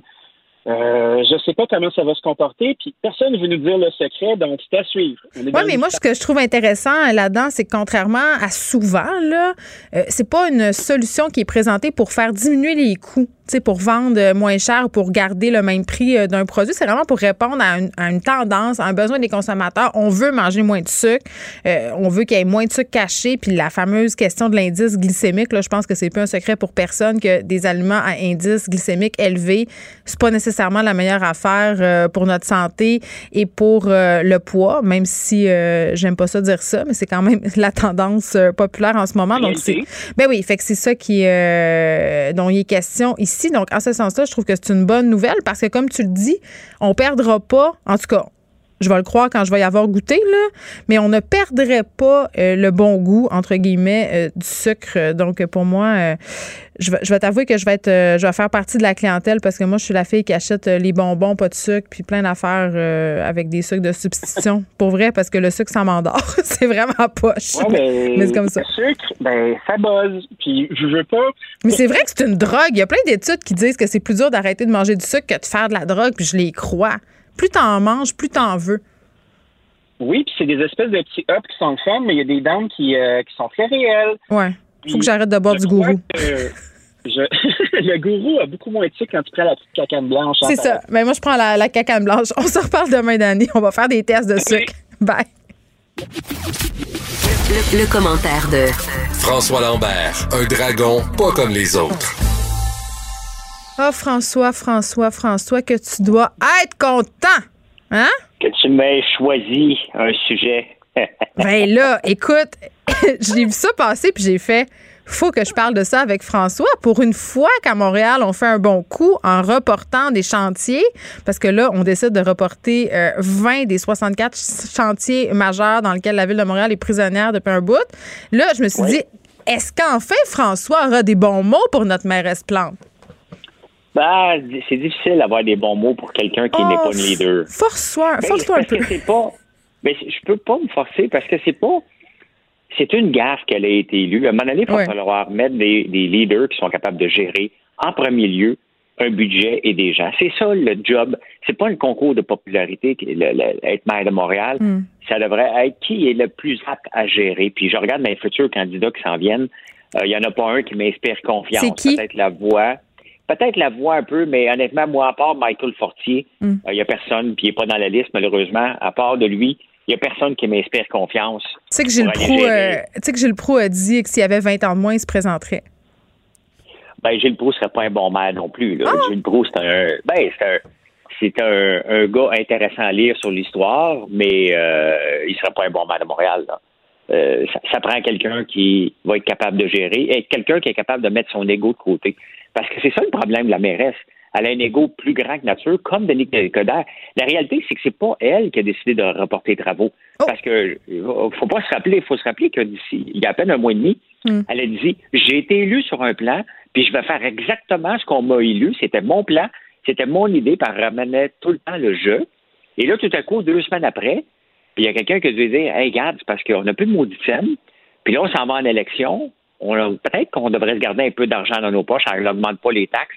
Tu sais, c'est un geste purement électoraliste, un geste parce que, un, on a parce qu'on est à bout. Là. Je pense qu'elle a entendu les doléances euh, des Montréalais à propos des chantiers. Là. Euh, à un moment donné, elle peut plus faire comme ça n'existait pas. Là. il est trop tard. Le dommage est fait que Montréal, on ne peut pas se promener. Cette semaine, j'ai un employé qui est allé dans la ville de Montréal te dit c'est l'enfer partout. On a de la misère à se promener parce que c'est pas un Montréalais. Moi, mon GPS suit même plus. François, mon GPS ne suit plus. Il, me fait des itinéraires. est rendu à telle rue, c'est bloqué. Il l'avait pas vu parce que c'est arrivé depuis moins de 24 heures. Tu sais, pour vrai, c'est c'est vraiment difficile. c'est vraiment difficile. Donc, c'est purement un geste euh, par dépit. Mais tu sais, ce qui serait le fun, c'est qu'elle soit transparente. Pour dire, écoutez, regarde, on voulait bien faire ça, mais la réalité, c'est qu'on n'a plus une scène. OK? Donc, non, mais c'est ça. tu sais. Euh, mes parents, là, quand on était jeunes, là, puis euh, à un moment donné, mon père, euh, tu sais, j'étais obligé de dire, regarde, les gars, euh, les enfants, papa, maman aimerait bien ça, vous achetez bien des cadeaux de Noël, mais on n'a pas de maudit scène. Fait que là, tu arrêtes de chioler, tu sais, à un moment donné, euh, tu comprends très bien euh, qu'ils sont pas capables d'en fabriquer de l'argent. Mais c'est ça que la mairesse devrait nous dire. Elle devrait se dire, regarde, j'avais un plan, j'ai été élu sur un plan, mais ça n'a pas de sens de le maintenir dans le contexte actuel. C'est ça qu'on s'attend d'un leader. Donc, ça va être bon pour elle, cette décision-là, ultimement. Le dommage est fait. La ville de Montréal est saccagée, euh, pas seulement à cause d'elle. Elle a fait un bon travail quand même, mais il reste que la COVID a, nettoyé le centre-ville d'une façon qu'on ne voulait pas qu'il soit nettoyé. Il avait commencé le travail de démolition en ouvrant la rue Sainte-Catherine. On le savait que c'était pour souffrir pendant 4-5 ans. Les commerces qui sont là ne souffrent pas parce que la COVID, il y a deux ans, depuis deux ans, c'est impossible d'aller se stationner à Montréal. Et moi, dans le temps des fêtes, j'adore aller me promener, j'adorais aller me promener sur la rue Sainte-Catherine juste pour marcher et sentir l'ambiance des fêtes. Montréal, c'est plus que les touristes l'été. C'est la rue Sainte-Catherine à l'approche des fêtes. Allez voir la vitrine de chez Ogilvy. Euh, mais cette, rue-là, elle est saccagée pour des bonnes raisons peut-être, mais il reste que pour les Montréalais, euh, nous, les Montréalais, on y allait sur- la rue Sainte-Catherine. La réalité, c'est que la ville n'a pas une scène. Ils veulent pas augmenter les taxes parce que ça va être mortel pour se faire réélire. Et euh, elle s'approprie encore l'affaire, c'est qu'elle s'approprie les mauvais coups en disant que c'était son plan et elle s'approprie les non-décisions, parce que c'est une non-décision de reporter ça. Euh, c'est le temps de la réalité, là. C'est le temps de le faire. Il n'y a pas personne en ville. Ça serait le temps d'ouvrir la ville au complet et de dire, regarde, le dommage est fait. Puis le tourisme, il ne reviendra pas à Montréal parce que le tourisme, mondialement, il est à terre. C'est 70 de moins de touristes sur la planète. Donc les gens restent chez eux. Réglera pas Non, on a comme un petit job, euh, on a comme un petit job de séduction là. Tu sais, quand ça fait longtemps que tu es en couple, il faut que tu, euh, faut que tu reconquérisses l'autre là. C'est un peu, euh, Ben, c'est un peu là ben, qu'on Il est. faudrait que tu le fasses à tous les jours, mais là, mettons que tu oublié, là, puis là, Ouais. ça serait le temps qu'elle nous apporte des fleurs. Là. Ben, je pense que rendu là, ça prendrait plus que des fleurs, euh, François. Hey, j'avais hâte de parler euh, avec toi. Je parlais de sucre avec Dany Saint-Pierre euh, Oui. tantôt. Puis bon, là, euh, l'Halloween, c'est en fin de semaine. Là, on va falloir déployer puis se réinventer un peu, je pense, euh, dans plusieurs euh, euh, maisons. Il y a les fabricants de chocolat qui nous attendent dans le détour pour vrai. Puis moi, je le remarque, là, tu sais, on aime tous et toutes le chocolat. Il y a juste ma fille de 10 ans qui déteste le chocolat. Et elle a un gène euh, qui marche pas. C'est ça qui se passe. Mais quand je suis, quand je fréquente mon épicerie, je remarque que l'offre de chocolat est rendue vraiment intense. Il n'y a pas juste les petites barres d'Halloween. Là, c'est rendu que sais, les barres de chocolat, les Kit Kat de ce monde, les aéros déploient comme sorte de format, de façon. Il y a des saveurs aussi. Il se passe, euh, ils veulent vraiment nous avoir dans le détour, puis ça marche. Ben, tu sais, ce que les gens aiment, là, les gens aiment les petits formats et les immenses formats. On va chez Costco pour acheter de la grande quantité. Et le, entre-deux pogne un peu moins. Plus tu fais les petits formats, plus les gens euh, vont y aller. Puis, euh, tu sais, faut, faut, le seul problème avec le chocolat, parce que faut se dire les vraies affaires, là, il y a une grosse problématique mondiale. Et il n'y a pas grand monde qui est capable de l'éradier. Puis, je me sens toujours mal, moi, quand je mange du chocolat. Je le prends noir. Moi aussi, mais c'est juste du sucre, du chocolat blanc, euh, du chocolat au lait. C'est pas du chocolat, premièrement. C'est une, ils appellent ça une ben, friandise chocolatée. Exactement. Mais le problème, c'est que on peut pas l'éradiquer facilement ou l'éradier. Des fois, je me mélange des mots. Qu'est-ce que tu veux éradiquer, là? Euh, Qu'est-ce que tu veux éradiquer? Le, travail des enfants. Ah, ben oui. La plupart du chocolat vient de la Côte d'Ivoire et du Ghana. Et euh, le travail des enfants est une grosse problématique et que les, les Nestlé de ce monde ferment les yeux. Mars aussi, c'est c'est pas facile à régler parce que c'est des pays extrêmement pauvres. Mais si on achète du chocolat équitable, c'est correct, sauf que ces grands conglomérats-là, ils n'en ont pas, je pense, non? Bien, c'est très difficile. Ces pays-là sont extrêmement pauvres. Donc, qu'est-ce que tu fais? sais, les parents ont de la misère à arriver, puis ils ont huit enfants, fait que, regarde, venez travailler avec nous autres, ça, ça va de soi. Euh, mais plus on consomme du chocolat, plus on les enlise dans la pauvreté. Euh, c'est un, cercle vicieux qui est extrêmement complexe à régler. T'es donc bien party euh, pooper aujourd'hui. Moi, je m'en allais, sérieusement. non, mais la réalité, c'est que j'en mange du chocolat, mais j'ai toujours une pensée de dire qu'est-ce qu'on pourrait faire? Mais c'est le chocolat de la culpabilité. Non, mais c'est parce que la réalité, c'est qu'au Québec, on devrait privilégier le sirop d'érable.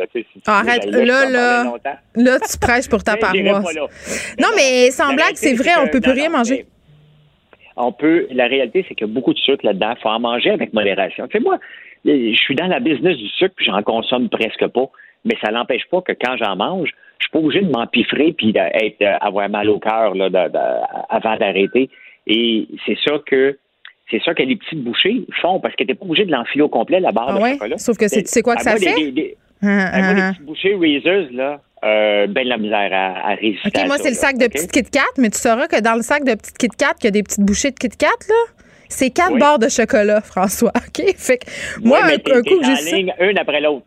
Eh non, mais je le sais, c'est fou. Puis bon, euh, ce que ce qu'on apprenait aussi dans l'article euh, euh, que j'ai vu sur Radio Canada, c'est l'émission L'épicerie en fait qui a fait cette étude-là là, sur comment l'industrie du chocolat est en train de se réinventer. C'est qu'avec la pandémie, là, eux autres, ils en profitent les fabricants de chocolat parce que tu sais, il faut faire de la faut faire la file à la caisse d'épicerie là pour payer. Les files sont de plus en plus longues. Et qu'est-ce qu'il y a le long de ces files-là Du chocolat. Effectivement, puis je lisais l'article tantôt, puis euh, tu sais, il parlait qu'on pourrait mettre des affaires locaux, des fruits, des légumes. Mais c'est le cas dans plusieurs pays? Oui, mais on n'achètera pas une pomme, là. Euh, euh, j'achèterai pas une pomme pendant que je suis à la caisse. La réalité, c'est que c'est des produits émotionnels qui viennent souvent faire la différence entre une profitabilité dans le supermarché et, et c'est de l'émotion. Puis qu'est-ce qui nous fait driver l'émotion? Le sucre, bien entendu. C'est qu'est-ce que je fais? C'est qu'est-ce que je fais, moi? Quoi? Quand je suis à l'épicerie seule, parce qu'en ce moment, il va seul, mais là, on peut plus le faire parce qu'on a le masque, fait qu'on peut pas manger. Mais tu sais, pendant que tu attends dans le fil, là, puis t'as as, bien faim, il est comme 5h30, 6, là, t'as oublié une affaire. Là, c'est là, c'est ce moment-là, François, où tu pognes le petit sac de Doritos ou la petite barre de chocolat, t'as manges dans le confort et l'intimité de l'habitacle de ton véhicule sorti de l'épicerie et vu que personne t'a vu, c'est comme si c'était pas arrivé. Effectivement, mais mange-les pas dans l'épicerie. Moi, ça, ça me gêne lorsque quelqu'un avec qui je fais l'épicerie bouffe l'épicerie avant de la payer. Mais pourquoi? Si tu. Ben non, franchement, là, t'as pas rapport. Tu fais. C'est pas ah, grave, là. pourquoi? Ça me gêne à l'os. Mais pourquoi? Tu prends ton papier puis tu le fais scanner, tu l'as payé, ça change absolument oui, mais rien. t'es capable d'attendre. Fais pas ça. Euh, fais pas ça devant moi. Ma blonde, elle a déjà fait ça, puis j'ai dit non, non, non, fais pas ça. Fais pas ça. Ça me gêne. Honnêtement, ça, il n'y a pas grand-chose qui me gêne dans la vie, mais bouffer la bouffe avant de la payer. Euh, d'un coup, la carte de crédit marche pas. D'un coup, j'ai mille scénarios. On dirait que je pense que ta Euh, carte de crédit, elle va marcher, François. euh, des fois, je me souviens pas du NEP. Puis l'autre jour, je commençais à avoir peur parce qu'elle me dit ça fait trois fois. Oh non!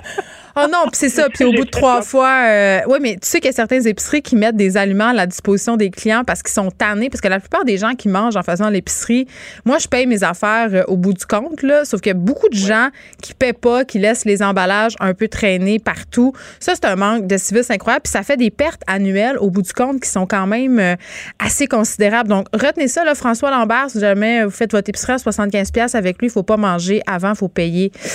puis manger après. On s'en reparle demain, François.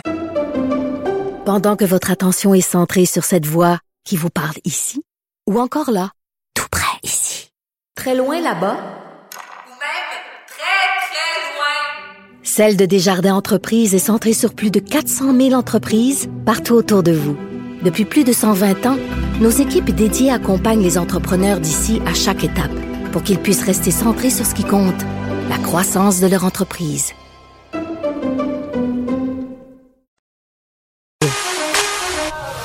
Pour elle, une question sans réponse n'est pas une réponse. Geneviève Peterson. Cube Radio. Cube Radio. Cube Radio. En direct à LCN. 14h30, c'est le moment d'aller retrouver notre collègue Geneviève Peterson dans nos studios de Cube Radio. Alors, Geneviève, tu voulais revenir aujourd'hui sur cette absolution conditionnelle qu'a réussi à obtenir Éric Lapointe. Mais oui, parce que ça fait beaucoup jaser. On a suivi, évidemment, ce procès-là. On en a d'ailleurs parlé, euh, toi et moi, parce que euh, ce qu'on craignait au début, c'est que M. Lapointe ait une absolution inconditionnelle. Puis là, quand même, les différences entre les deux euh, sont quand même assez importantes. Là. Il devra se soumettre à une probation d'un an. Bon, Là, on est en pleine pandémie. Est-ce qu'une probation d'un an, c'est si difficile que ça à tenir? Je pense que poser Ouais. euh, la question, c'est quand même y répondre un peu. Là, tout le monde, on est un peu assigné à domicile en ce moment. Bon, euh, quand même, quand on est soumis à une une absolution conditionnelle, il faut savoir que ça reste euh, dans les fichiers euh, de la GRC trois ans. Fait que si Éric Lapointe, par exemple, veut se rendre aux États-Unis, ben euh, ça se peut qu'il se fasse refouler à la frontière. Donc c'est pas sans condition euh, tant que ça, puis c'est pas non plus sans conséquence tant que ça, parce que j'entendais, euh, puis moi aussi la première quand j'ai vu ça arriver hier, je me suis dit ah quel message on est en train d'envoyer euh, Ben, aux- c'est surtout, Geneviève, que c'était la conséquence la plus grave pour Éric Lapointe. Parce Ben- que là, quelles sont les conséquences pour lui? Il a perdu son contrat avec la voix. Oui, OK. Je pense pas qu'il y avait de la misère à boucler ses fins de mois. Ben- Mais il y a encore des fans. Euh, la pandémie se termine demain. Il fait encore des spectacles. Je suis convaincue qu'il y a encore plein de gens qui vont aller le voir. Ben, moi, c'est ça que je trouve un peu décourageant. Parce que d'un Ouais. côté, euh, bon, tu as cette absolution conditionnelle-là qui, entre toi puis moi, puis la boîte à bois, là, c'est pas si sévère que ça. C'est même pas sévère du tout. Ouais. Euh, puis on se rappelle, là, j'avais beaucoup ri du fait qu'il avait dû donner, oh mon Dieu, 3000 dollars à un organisme qui vient en aide Mm. aux femmes. Là, ça, ça 3000 pièces là, c'est du petit change. Pour Éric Lapointe, je m'excuse, là. Donc, c'est euh, c'est de dire que c'est pas tellement grave, finalement, d'agresser quelqu'un qu'on peut donner, je sais pas, moi, je pense qu'il est à côté dans une porte d'armoire, là, puis que ça va coûter seulement 3000 dollars. C'est un bien drôle de message.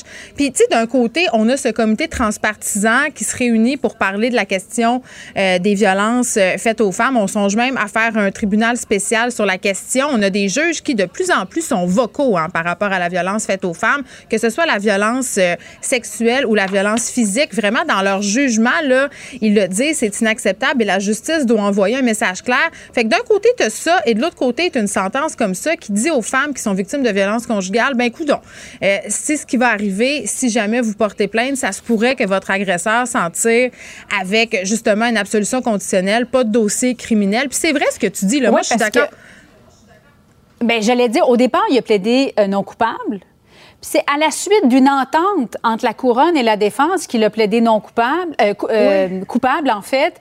Pour obtenir éventuellement cette absolution conditionnelle. Fait que je me dis, mais la couronne, comment ça se fait que la couronne a accepté ça? Ben c'est ça. Là, tantôt, je posais exactement cette question-là à la juge Gibault parce que c'est la question qu'on se pose tous. Il y a plusieurs euh, médias qui en font Mhm. mention d'ailleurs et elle m'a un peu dit, en fait, c'est- c'est systématique. Souvent, là, quand on est accusé de quelque chose, le premier pas à faire, c'est de plaider non coupable. Mais elle m'a même dit qu'il y a des gens qui plaidaient coupable devant elle et qu'elle leur disait, non, non, allez consulter un avocat, revenez euh, pour un peu mesurer. Donc ça, en soi, c'est pas si préoccupant que ça, c'est plutôt la routine. Moi, ce qui me préoccupe, c'est les conséquences à long terme sur la carrière d'Éric Lapointe et cette image aussi du bad boy qu'on nous renvoie sans cesse dans l'espace médiatique parce que c'est ça, euh, je pense que ça fait partie des raisons euh, pour lesquelles on l'excuse davantage peut-être que les autres parce que c'est un rocker. Hein? Et il y a cette image qui est police, là, et d'ailleurs, il y a des experts en, relations publiques qui se sont prononcés là-dessus là, par rapport à cette histoire-là. Les, euh, les stars, les écrivains, les rock stars, les acteurs, il y en a eu plusieurs. Là. Tu sais, Bertrand Cantat, c'est un Mhm. bon exemple de ça. Là. Il a tué Marie Trintignant, puis il y avait encore des gens pour dire que euh, c'était un, un super artiste qui écoutait sa musique, qui voulait le voir en spectacle. Là, c'est incomparable avec les accusations dont a fait l'objet Éric Lapointe. Là, on parle d'un meurtre, puis là, on parle euh, d'une agression, euh, d'un, Mais en plus, c'est que tout le monde le sait, c'est quoi le problème d'Éric Lapointe? Tu veux dire la boisson? Ben oui, c'est la boisson. Parce que je veux dire, Ouais. Éric, moi, je l'ai vu en, en boisson il y a de ça plusieurs années. Après ça, je l'ai vu quand il était en cure, parce qu'il est passé quand même par l'hôpital. Il, a- il a- il a- il a failli mourir. Hein. Puis il s'est rendu compte qu'il fallait qu'il arrête de boire. Il a arrêté pendant un certain moment, puis bon, j'ai l'impression qu'il a rechuté. Euh, mais Éric Lapointe, c'est quelqu'un de super intelligent, très gentil, très charmant, mais euh, c'est un alcoolique. Alors, évidemment, il y a deux fils qui se touchent quand il se met à boire, puis c'est vraiment ça son problème. Puis c'est ça, moi, que je voudrais qu'il fasse, c'est qu'il se, remette sur le droit chemin, parce qu'il y a deux enfants quand même là-dedans aussi. Là. Mais est-ce qu'on n'est pas un peu tanné de toujours se servir de l'alcool comme prétexte? Je le comprends là qu'il dise. Oui, mais c'est une maladie, Geneviève. Je sais, Il comprends, faut oui, qu'il arrête complètement. Mais c'est pas un facteur, à mon sens, qui est atténuant. C'est pas parce que tu bois non, que tu as un problème d'alcool euh, que ça, ça légitimise le fait que tu tapes sur une femme ou que tu tapes sur qui que ce soit euh, par ailleurs. Mhm. Mais, mais j'ai envie de dire, par exemple, à partir du moment où il a dit qu'il avait un problème, qu'il l'accepte, qu'il s'est excusé, qu'il Ouais. va faire une thérapie, tu sais, à un moment donné, jusqu'à quel point aussi il doit être cloué au, pilori jusqu'à la fin des temps. Ça aussi, c'est une question qu'on doit se poser. Là, après qu'il ait purgé sa peine, il a le droit d'avoir une vie. Hmm. Est-ce qu'il a le droit, par exemple, de revenir dans l'espace public et d'être adulé comme il l'était avant? C'est là où moi j'ai un petit peu plus de malaise. Puis c'est vrai que ses fans sont derrière lui et c'est vrai que la pandémie va l'aider à tous les niveaux, hein, et au niveau de son euh, de sa probation d'un âme, mais au niveau de ses spectacles aussi. Là, c'est pas demain la veille qu'il va faire un spectacle. Est-ce que les gens auront le temps de l'oublier, euh, d'y pardonner, peut-être aussi. C'est ce qu'on verra bien. Merci beaucoup, Geneviève. Bon après-midi à toi. Bye, merci. Pendant que votre attention est centrée sur vos urgences du matin, vos réunions d'affaires du midi, votre retour à la maison ou votre emploi du soir, celle de Desjardins Entreprises est centrée sur plus de 400 000 entreprises à toute heure du jour. Grâce à notre connaissance des secteurs d'activité et à notre accompagnement spécialisé, nous aidons les entrepreneurs à relever chaque défi pour qu'ils puissent rester centrés sur ce qui compte, le développement de leur entreprise.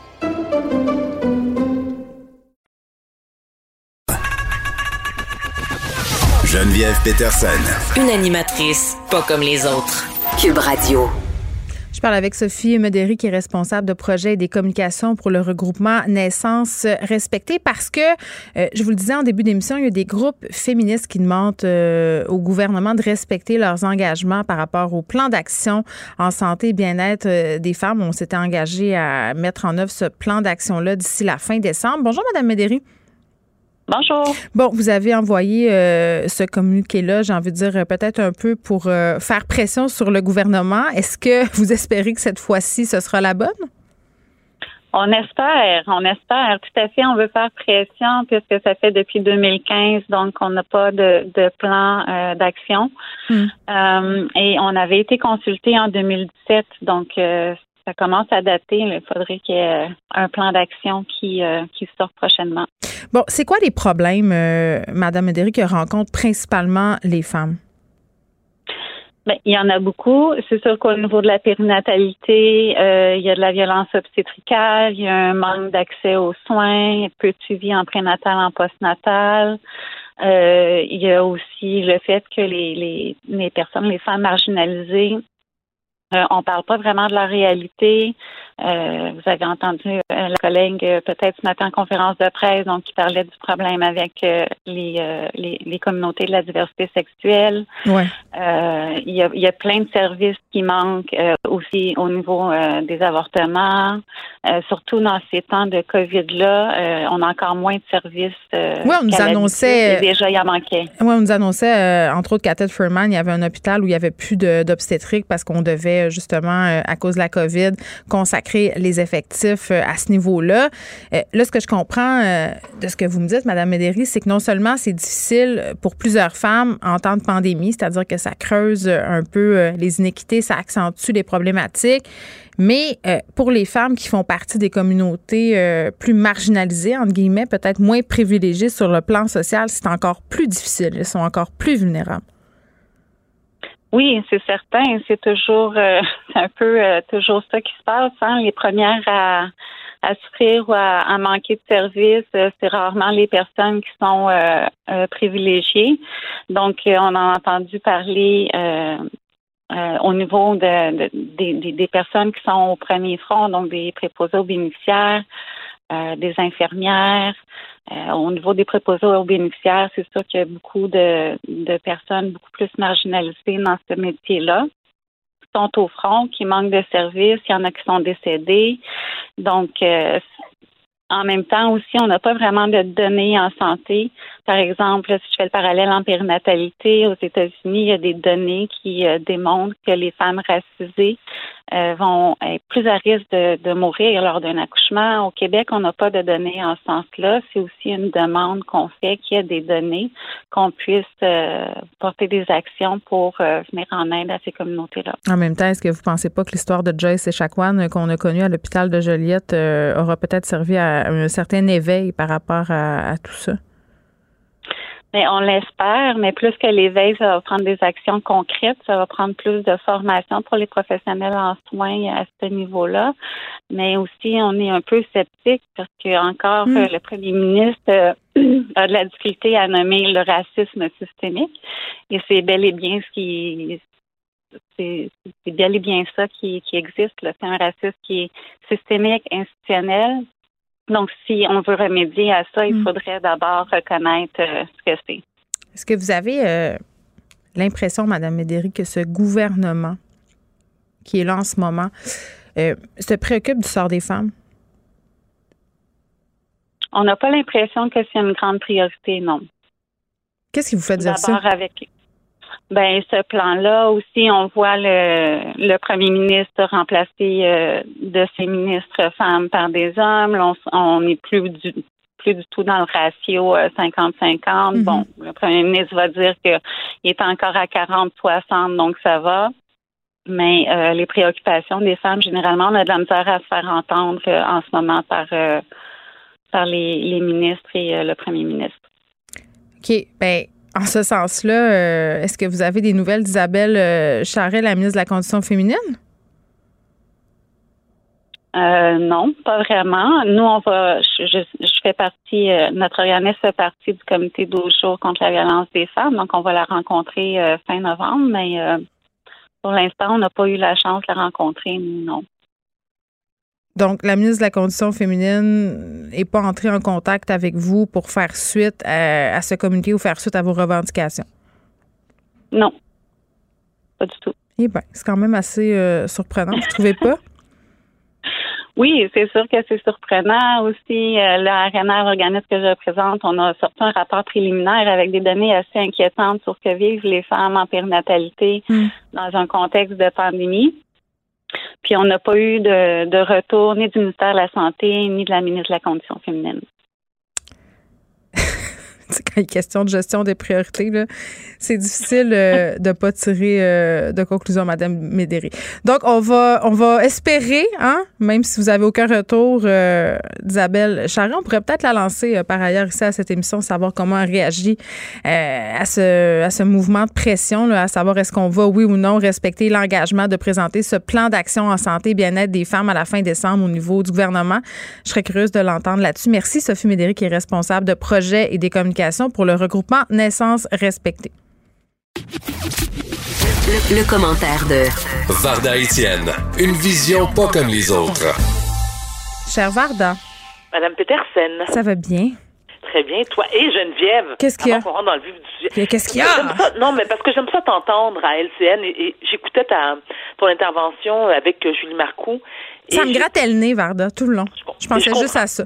Je comprends, mais tu as, très bien répondu. Parce que, tu sais, à un moment donné, je veux dire, je, écoute, et j'adore Julie Marcoux, là, je la trouve extrêmement compétente, mais lorsqu'elle a dit que, par exemple, que c'est une maladie, puis là, il faut comprendre, tu sais, l'excuse, là, de c'est une maladie, de l'alcoolisme, à un moment donné, euh, moi non plus, je suis plus capable de l'entendre. Euh, Madame Peterson, bonjour. Allô? Non, mais c'est vrai. euh, mais je trouve. Puis en même temps, il y a deux affaires là-dedans, là, puis on, on, on s'éternisera pas sur la question d'Éric Lapointe, mais je veux juste le préciser parce que je trouve ça intéressant que tu le soulignes. D'un côté, je pense que c'est important de se dire, oui, il y a des gens qui ont des problèmes d'alcool, c'est une maladie, il faut qu'ils se soignent. Puis à partir du moment où Éric Lapointe a reconnu son problème d'alcool et qui dit, ben moi, quand je suis sous l'influence de l'alcool ou de la drogue, je fais des grosses conneries, euh, puis je dois me soigner de ça, c'est une chose. Par contre, euh, moi, quand je suis seule, j'agresse personne puis je viole personne. Tu sais, à un moment donné, c'est juste que je comprends, l'alcool, ça peut exacerber certaines affaires, mais ce n'est pas une excuse pour excuser l'inexcusable. Même Fait que chose pour la santé mentale. Exactement. Même chose pour la santé mentale. C'est ça. Donc, ceci étant dit, là, nous, on veut parler de Noël.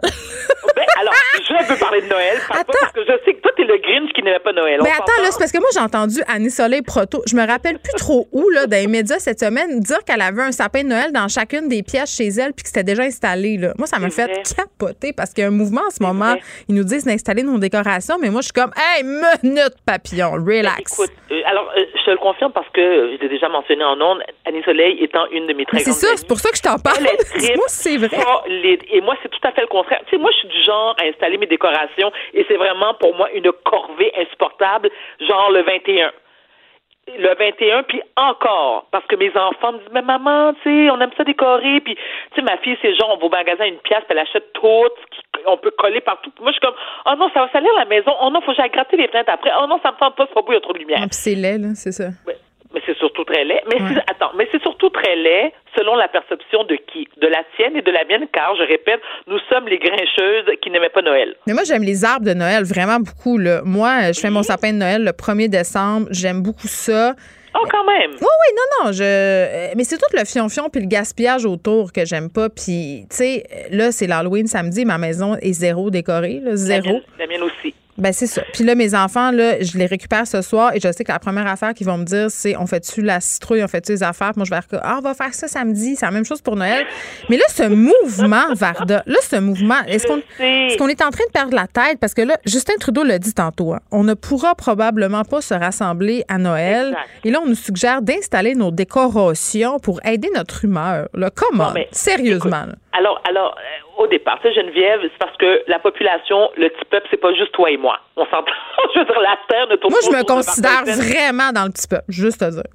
Mais oui, j'ai aucun problème avec ça, sauf que il y a pour certains que décorer leur maison, effectivement, ça égaye leur vie. Parce que, tu sais, dans la période où on est en ce moment, avec la pandémie, avec ce temps cafardeux qui angoisse, qui déprime, qui fait capoter tout le monde, moi je me dis, si mettre trois boules de Noël dans ta face, sur ton sapin, sur ton foyer, dans ton, sur ton bol de toilette, puis que ça te met un gros sourire sur les lèvres, alors que grand bien te fasse. Oui. Il faut arrêter de penser. Oui, mais je trouve que c'est une bonne suggestion. Tu vois comme ma mère en ce moment. Elle, quand elle a eu la nouvelle qu'elle pouvait décorer sa maison avec plein de boules de Noël, la madame était bien heureuse d'envie. Tu comprends? Parce que normalement, maman décore le 1er décembre. Mais là, le premier ministre, il avait dit que c'était correct. Qu'elle le fait. Je trouve ça extraordinaire. Elle a eu la consigne. Elle suit la consigne. Maman suit, maman suit toutes les consignes, malgré le fait qu'elle m'appelle à toutes les 30 secondes pour me dire à quel point elle s'ennuie. Ma mère aussi, puis elle, elle dit tout le temps, ma mère, euh, elle dit, ils disent. Ils disent que. Puis là, je suis comme tout le temps, mais c'est qui ça, maman? I? Ma mère aussi dit ça! Maman, il, c'est qui? Mais le gouvernement, là, le, le, le comment il s'appelle, là, le, le, le, le maire, là? Mais maman, quel maire? Mais tu sais, le maire, là, maman, lequel? Régis Laboum? Ah, il est gentil, puis il est joli. Je suis comme, OK, maman, on a définitivement les- pas les mêmes goûts. Mais moi, tu sais quoi? Sincèrement, j'ai une pensée. Parce que pour moi, Noël a toujours été, souvent on en avait parlé dernièrement, je n'ai jamais, jamais tripé sur Noël. j'ai commencé à triper sur Noël il y a quelques années, et quand je parle d'il y a quelques années, il y a peut-être 4-5 ans. Mais je pense à tous ceux et celles qui, malheureusement, comme le, notre premier ministre nous l'a annoncé, c'est terminé les réveillons avec huit personnes. Yes. Donc, ça va être... Yes, sir. terminé. Enfin, je vais pouvoir écouter le sapin des boules en paix puis toutes les reprises de Die Hard que je veux. Tout le monde va me sacrer patiente. Moi, Noël en bobette avec une douzaine d'huîtres, là, parfait, parfait. Mais oui. Quoi, T'es acheter- vraiment, je répète, t'es vraiment le Grinch qui n'aimait pas Noël. Non, mais j'aime ça. Noël. J'aime ça Noël depuis que à Noël, je reste chez nous avec mon chum puis mes enfants ou s'ils sont chez leur père juste avec mon chum. Puis ma mère vient me voir un moment donné où j'y vais faire un tour, mais le, le plus beau party de Noël, tu sais, je me commande de la bouffe ou je me fais des œufs puis j'écoute Die Hard le- ou le parrain 1 2. Qu'est-ce que tu veux, j'aime ça de même. Oui, parce que le 3 est, est archi nul, t'as raison. Le 1-2, tu sais qu'il y a un quatrième qui s'en vient. Ouais, mais moi c'est le, le 3, je l'aime un petit peu pour euh, pour Andy Garcia là. Ouais, moi aussi, on aimait du Garcia, mais on s'entend que le scénario était archi Ah, mais moi je le mets sur mute. Tu fais juste regarder Andy au ralenti. C'est ça.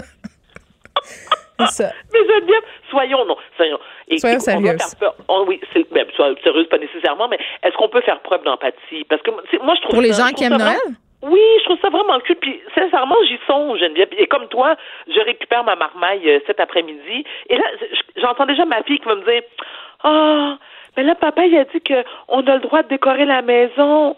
Là, je fais comme OK. Mais décore la maison chez papa? C'est- moi ça serait ma réponse.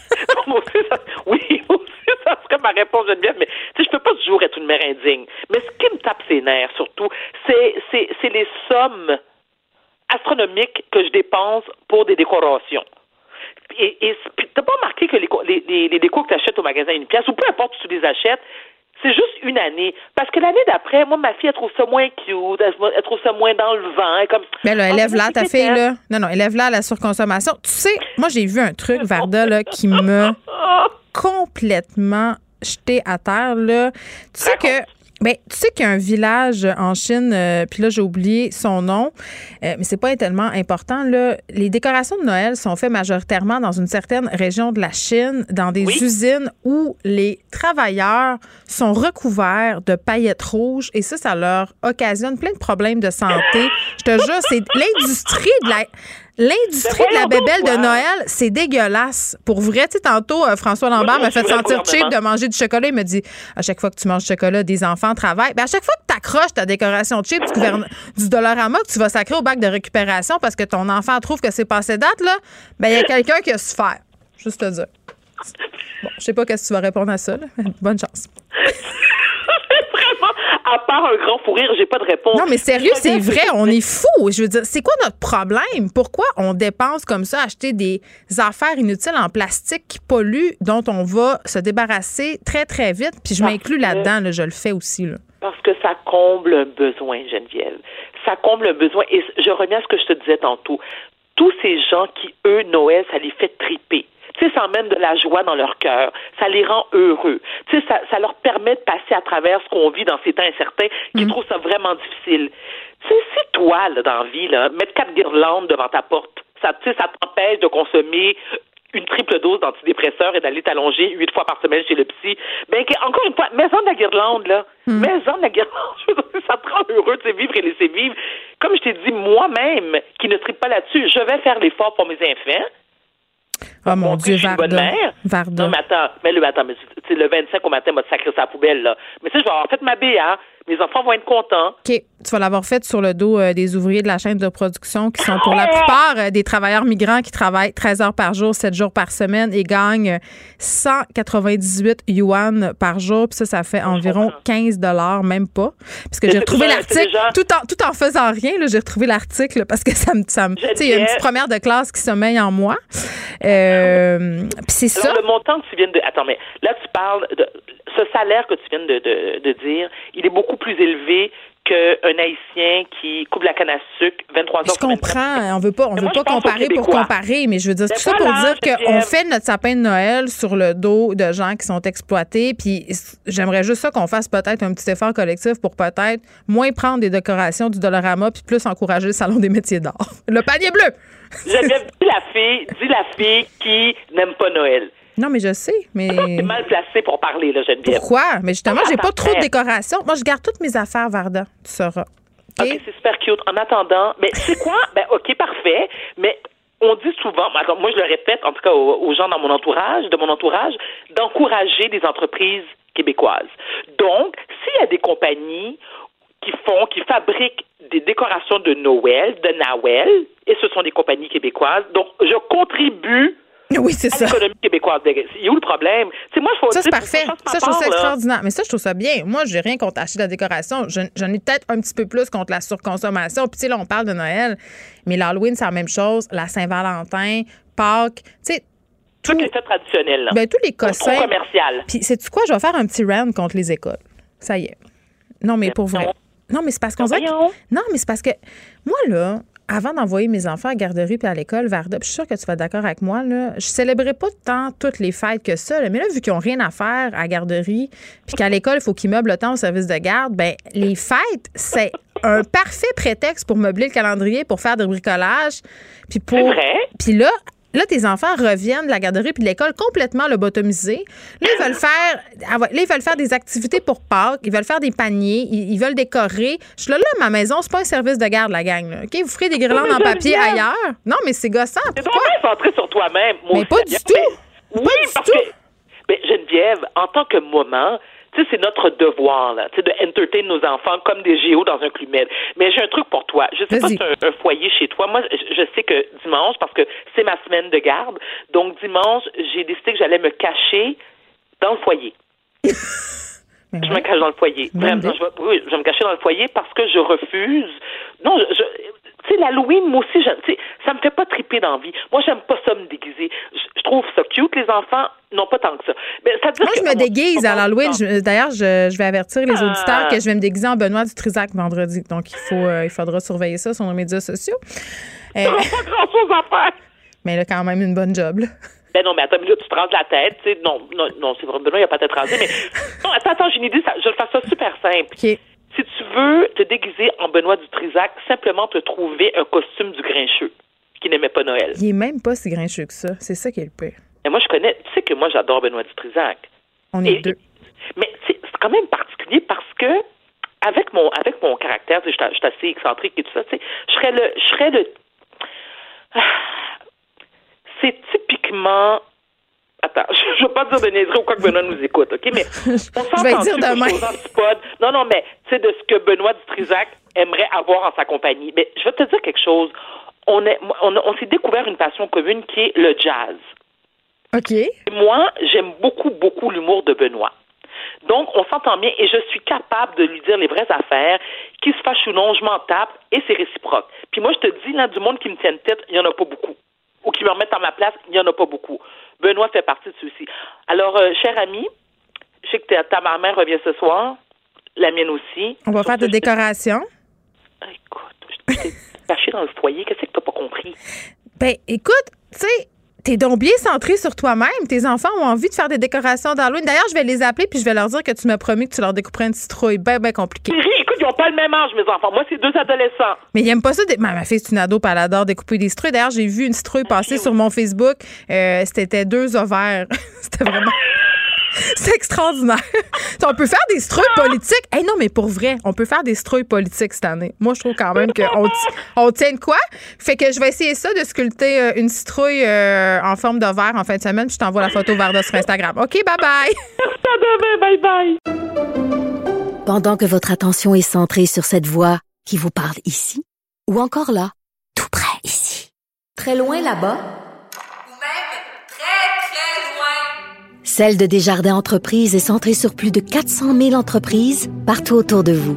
Depuis plus de 120 ans, nos équipes dédiées accompagnent les entrepreneurs d'ici à chaque étape pour qu'ils puissent rester centrés sur ce qui compte, la croissance de leur entreprise.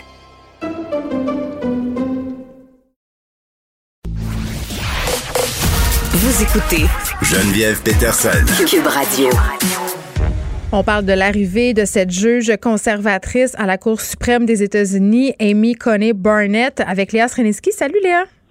Salut. Écoute, euh, c'est déprimant. Pour vrai, là, surtout quand on pense à qui euh, elle vient, euh, qui elle vient remplacer cette femme-là. Exact. C'est déprimant, c'est fâchant, c'est alarmant. On a l'impression que je sais pas, ça va-tu finir? Ils vont-tu faire euh, des progrès à un moment donné? Là, ils, ils sont pognés avec énormément de juges conservateurs. Oui, c'est comme la 6 Cour sur suprême. 10, hein? C'est ça? C'est- C'est c'est comme assez Ouais. aberrant, là. Euh, ouais, ou 6 sur 9, là, je pense, en ce moment. Attends, mais je euh, mais c'est sûr que c'est vraiment inquiétant, sincèrement. Puis ce qui est décourageant comme femme, c'est que tu connais la fameuse phrase de Simone de Beauvoir qui dit qu'il suffirait, je paraphrase, là, mais qu'il suffirait d'une crise politique ou religieuse ou économique pour que les femmes qu'on connaisse un recul dans le droit des Perdent femmes, leurs qu'on- acquis. Ouais, qu'on perde nos acquis, dans le fond. Euh, et puis, elle disait aux femmes d'être vigilantes. Moi, je me souviens que quand j'avais suivi des cours de féminisme à l'université, étant plus jeune, dans ma jeune vingtaine, euh, je roulais un peu des yeux dans le sens où, tu sais, j'avais la naïveté de la jeunesse, puis cette espèce d'arrogance qu'on a quand on est jeune, de penser que pour nous, ce sera différent. Et euh, je, je, j'avais tort, euh, j'avais tort. C'est-à-dire que oui, j'imagine qu'en ce moment, quand les choses vont bien, il y a des acquis, mais c'est sûr qu'à partir du moment qu'on traverse une, on traverse une crise, euh, je pense que l'humain est, est- est très souvent se replie sur une position de survie. Et dans la survie, malheureusement, euh, on devient, on redevient un peu des animaux. Le- les vieux Et atavismes reviennent et euh, les priorités changent et le droit des femmes souvent prend le bord. C'est drôle parce que tantôt, je parlais à une représentante d'un groupe féministe parce qu'aujourd'hui, il y a plusieurs organisations qui ont fait parvenir, en fait, leur doléance au gouvernement parce qu'il y a un plan qui est supposé être mis en place pour la santé puis le bien-être des femmes en décembre parce qu'on le sait, là, il y a différents problèmes et la pandémie les exacerbe. Euh, puis ça reste un peu lettre morte. Euh, ils savent pas si vraiment ce plan-là va aller de l'avant. Ils voulaient mettre la pression, mais comme quoi les acquis, justement, il faut toujours être, j'ai l'impression qu'il faut toujours être en train euh, de, de, s'assurer hein, qu'ils sont toujours là, qu'ils demeurent là. Oui, puis c'est aussi que c'est là que ça devient important d'avoir la parité puis d'avoir plus de femmes qui sont présentes euh, à l'Assemblée tout ça, parce que rapidement, justement, s'il y a un système qui est très patriarcal en, en, place, même avec des hommes qui sont ouverts euh, ou qui ont évolué, si les femmes sont pas représentées dans les sphères politiques, justement, tu fais face à une crise comme ça, puis rapidement, ces agendas-là, euh, les agendas des droits des femmes, euh, ben, passent sous silence, puis même puis pas, tu sais, dans certains cas, peut-être de manière machiavélique, mais dans la plupart du temps, c'est juste que ça passe sous le radar, tu sais. Puis c'est malheureusement encore la réalité dans laquelle on vit, puis on élève nos filles. Bon, maintenant, on en a, tu sais, il y a des progrès qui sont faits évidemment, puis euh, je reste euh, somme toute assez optimiste parce que ce qui change en fait, c'est quand même le niveau d'éducation de la population. tu sais. Je pense que par rapport à avant, on, on, on va voir aux États-Unis ça va être quoi là, le résultat de- des élections. Tu sais, je pense, ouais, je sais, je sais, mais tu sais, je pense quand même qu'il y, a- il y a un niveau d'éducation chez Monsieur et Madame tout le monde là qui est plus élevé que ce qu'on pense. Et je Ben, pense que les attends, médias c'est ça qui est surprenant. Moi, là, ce qui me sur- une des choses qui me surprend en ce moment, puis c'est vraiment, c'est très personnel comme impression, là. Léa, tu me diras ce que tu en penses. Euh, c'est qu'on dirait que malgré l'éducation, à cause de la pandémie, justement, on, se replie et qu'on a justement des réflexes qui sont moins, euh, qui sont moins réfléchis. On est plus dans notre première réaction justement de protection. Donc l'éducation, oui, mais on, on, on a comme une espèce de recul collectif par rapport à, à plein de questions sociales, justement parce qu'on est poussé dans nos derniers retranchements. Donc l'éducation, oui, mais ça, en ce moment, j'ai pas l'impression que c'est garant quoi que ce soit. La preuve, c'est que dans les rangs complotistes, en ce moment, il y a plein de gens qui sont hyper diplômés. Là.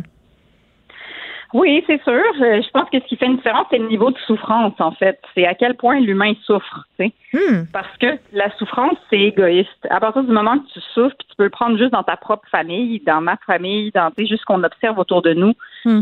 il- il- Quelqu'un qui souffre pense pas aux autres. Il est trop pogné dans sa souffrance, souvent. Tu sais, bon, il y en a évidemment des gens qui sont fondamentalement altruistes, mais, mais je pense que le niveau de souffrance dans la société, c'est ça qui devient dangereux parce que euh, là, on fait, des- on fait état de la santé mentale de tout le monde et tout ça. Puis le niveau de détresse fait que ça fait augmenter la violence, l'agressivité, juste parce que les gens sont pas bien. Puis c'est là qu'il faut se surveiller parce que oui, comme tu disais, on a tendance à, à- à se retrancher dans des parties où est-ce que on, devient plus égoïste puis on fait moins attention aux autres. C'est juste l'environnement, c'est tellement un bon exemple de tout ça. Euh, on a reculé au niveau de la suremballage, puis dès qu'on dit ça, les gens disent ben là, on s'en sac-tu de l'environnement. Ce qui est important en ce moment, c'est la santé. OK? Mais tout ça est quand même légèrement lié. Tu veux dire? Oui, complètement. C'est là qu'il faut être capable, euh, comme individu puis comme société, de un peu aller outre nos réactions primaires et, et, primitives. oui, oui. primitives. C'est ça. Oui, parce qu'il faut que tu fasses ça mais, mais on le fait tous les jours. Je veux dire, on, on, s'entend qu'on n'écrit pas tout ce qu'on veut écrire sur les médias sociaux. Je passe pas mes journées à répondre au monde puis à insulter les gens puis à tu sais, puis je pourrais faire ça, mais j'aurais une vie de merde. mais je pourrais faire ça. Ouais. C'est juste qu'on on le fait tous. On est tous capables de passer outre cette espèce d'animal qu'on a à l'intérieur de nous. Tu sais, puis il faut continuer de le faire en temps de crise parce que sinon, c'est pas gagnant, tu sais. C'est pas gagnant. Puis c'est clairement que l'arrivée de cette juge ultra-conservatrice, écoute, elle est anti-gay, anti-avortement, elle est anti-tout, Amy euh, Coney Barrett à la Cour suprême euh, des États-Unis, ça va en quelque sorte euh, être un pas de recul pour le droit des femmes, notamment dans l'appareil de justice, parce que celle qu'elle a remplacée, là, la juge Root, ben, elle, elle a fait avancer énormément la cause des femmes. Donc, tu sais, c'est un recul. Et ça, c'est poche. Euh, oui, c'est un, recul. Mais attends, juste, juste pour terminer aussi, faut juste faire attention parce qu'au Canada, on a l'impression qu'on est assis sur nos lauriers. Mais euh, là où, tu sais, on doit toujours être vigilant avec le droit des femmes, il faut aussi être vigilant sur qui rentre dans l'appareil politique. Parce que je voyais avec les, les, thérapies de conversion, par exemple, qui vont être interdites, il y avait des, il y avait des députés euh, conservateurs au Canada qui, eux, voulaient peut-être revoir le projet de loi, tu sais, puis toujours de manière très manipulatrice pour faire rentrer un peu de religion là-dedans, mais faire semblant que, dans le fond, ils s'inquiètent du sort des gens. Bref, au Canada aussi, il faut, surveiller ces, factions de, du gouvernement. Voilà. Bon, euh, on passe à un tout autre sujet parce que euh, c'est difficile en ce moment. Moi, c'est tough chez nous, là. Mes filles vieillissent. Mon fils, 5 ans, encore assez maléable. Mais là, avec la pandémie, ma 10 ans, ma 13 ans, qui s'en va bientôt sur ses 14, euh, donc, elle devient autonome, mais contrôler, c'est, ben, un, ses allées et venues, ce qu'elle va faire et pas faire quand je suis pas dans la maison, c'est pas si évident que ça. Non, c'est ça. Euh, on veut, évidemment, on élève nos enfants toujours pour qu'ils deviennent le plus autonomes possible, qu'ils sachent au moins mettre leurs souliers puis s'habiller. Tu sais, quand tu réussis ça, déjà, c'est une grande victoire dans la vie. Mais euh, là, les miens, moi, mes gars ont 9 et 11 ans. La petite a 6, fait que moi aussi, ça va. J'en ai un dernier qui est facile à contrôler. Mais euh, euh, tu sais, je veux leur donner plus de liberté, puis surtout en ce moment, parce qu'ils n'ont rien à faire. Ils n'ont plus de sport, ils n'ont rien. Euh, mais oui, je pense que les, les, gens dans la pandémie, à travers cette pandémie, en ce moment, je pense que les parents qui ont des enfants plus vieux et des jeunes plus vieux souffrent plus que les gens qui ont des enfants à l'école primaire, là, parce que euh, si ça faisait 28 jours que tu disais à ton jeune, écoute, je te demande juste de pas voir tes amis pendant 28 jours, puis pas faire de sport pendant 28 jours, puis après ça va repartir, tu vas être correct. Hein, finalement, non, tu sais, c'est pas, pas correct, t'en as encore pour quatre autres semaines. Ah, moi, je n'ai pas vendu de même.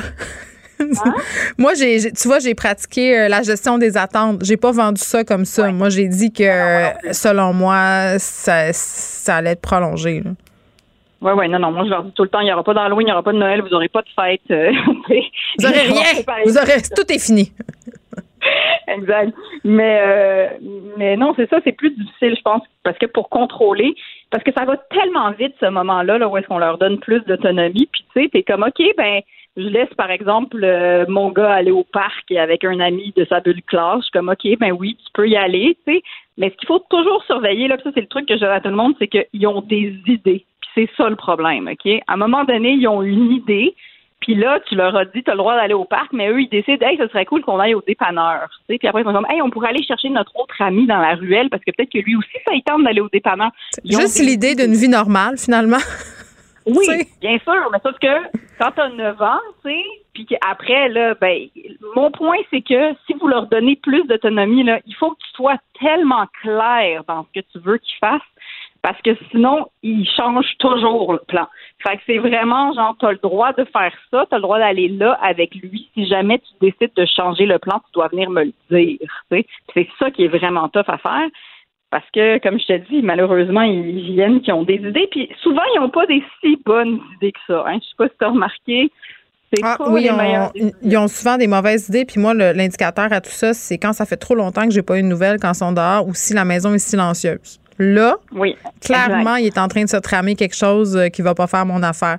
Mais tu sais, c'est tough parce que moi, ce que je réalise, plus mes enfants grandissent, tu sais, quand ils sont petits, tu as envie qu'ils grandissent parce qu'ils sont tellement pas autonomes. Dans le fond, il faut les torcher, les, il faut les faire manger, il faut les changer de couche, mais tu as un pouvoir absolument incroyable. Tu sais, totalement, tu exerces une hégémonie sur tes enfants. Là, tu les habilles comme tu veux, tes couches quand tu veux, tout ça.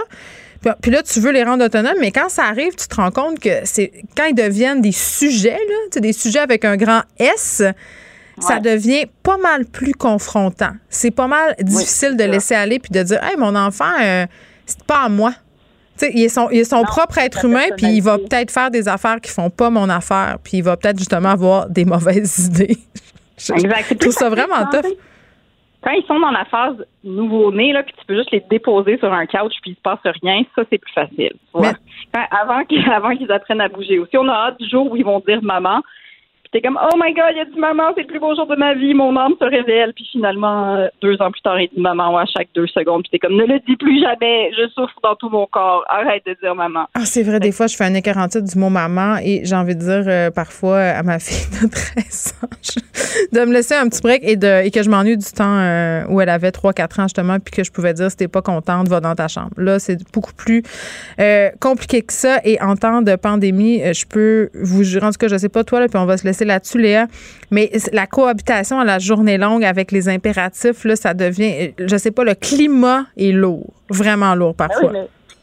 c'est pour ça que c'est plus difficile pour les parents qui ont des enfants au secondaire, ceux qui ont secondaire 3, 4, 5 et cégep, parce que euh, eux, ils, justement, ils recommencent l'espèce de confinement un jour sur deux. Et moi, je ne le vis pas en ce moment. Donc, j'ai un semblant de vie normale parce que mes enfants sont à l'école toute la journée, tous les jours. Secondaire 2, j'ai peur. J'ai peur. J'ai peur de l'avenir. Oui, c'est ça, c'est en train de descendre, hein? C'est ça. Genre, je suis comme bon. Ah, mais le ministre Roberge, euh, le ministre Roberge, je l'ai reçu hier, puis il me dit que pour le moment, c'était pas envisagé. Mais on dirait que j'ai, j'ai tendance à pas le croire. Léa Streliski, merci. Pendant que votre attention est centrée sur vos urgences du matin, vos réunions d'affaires du midi, votre retour à la maison ou votre emploi du soir, celle de Desjardins Entreprises est centrée sur plus de 400 000 entreprises à toute heure du jour. Grâce à notre connaissance des secteurs d'activité et à notre accompagnement spécialisé, nous aidons les entrepreneurs à relever chaque défi pour qu'ils puissent rester centrés sur ce qui compte, le développement de leur entreprise.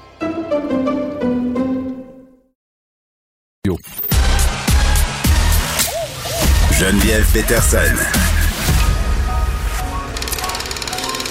Elle réécrit le scénario de l'actualité tous les jours. Vous écoutez Geneviève Peterson.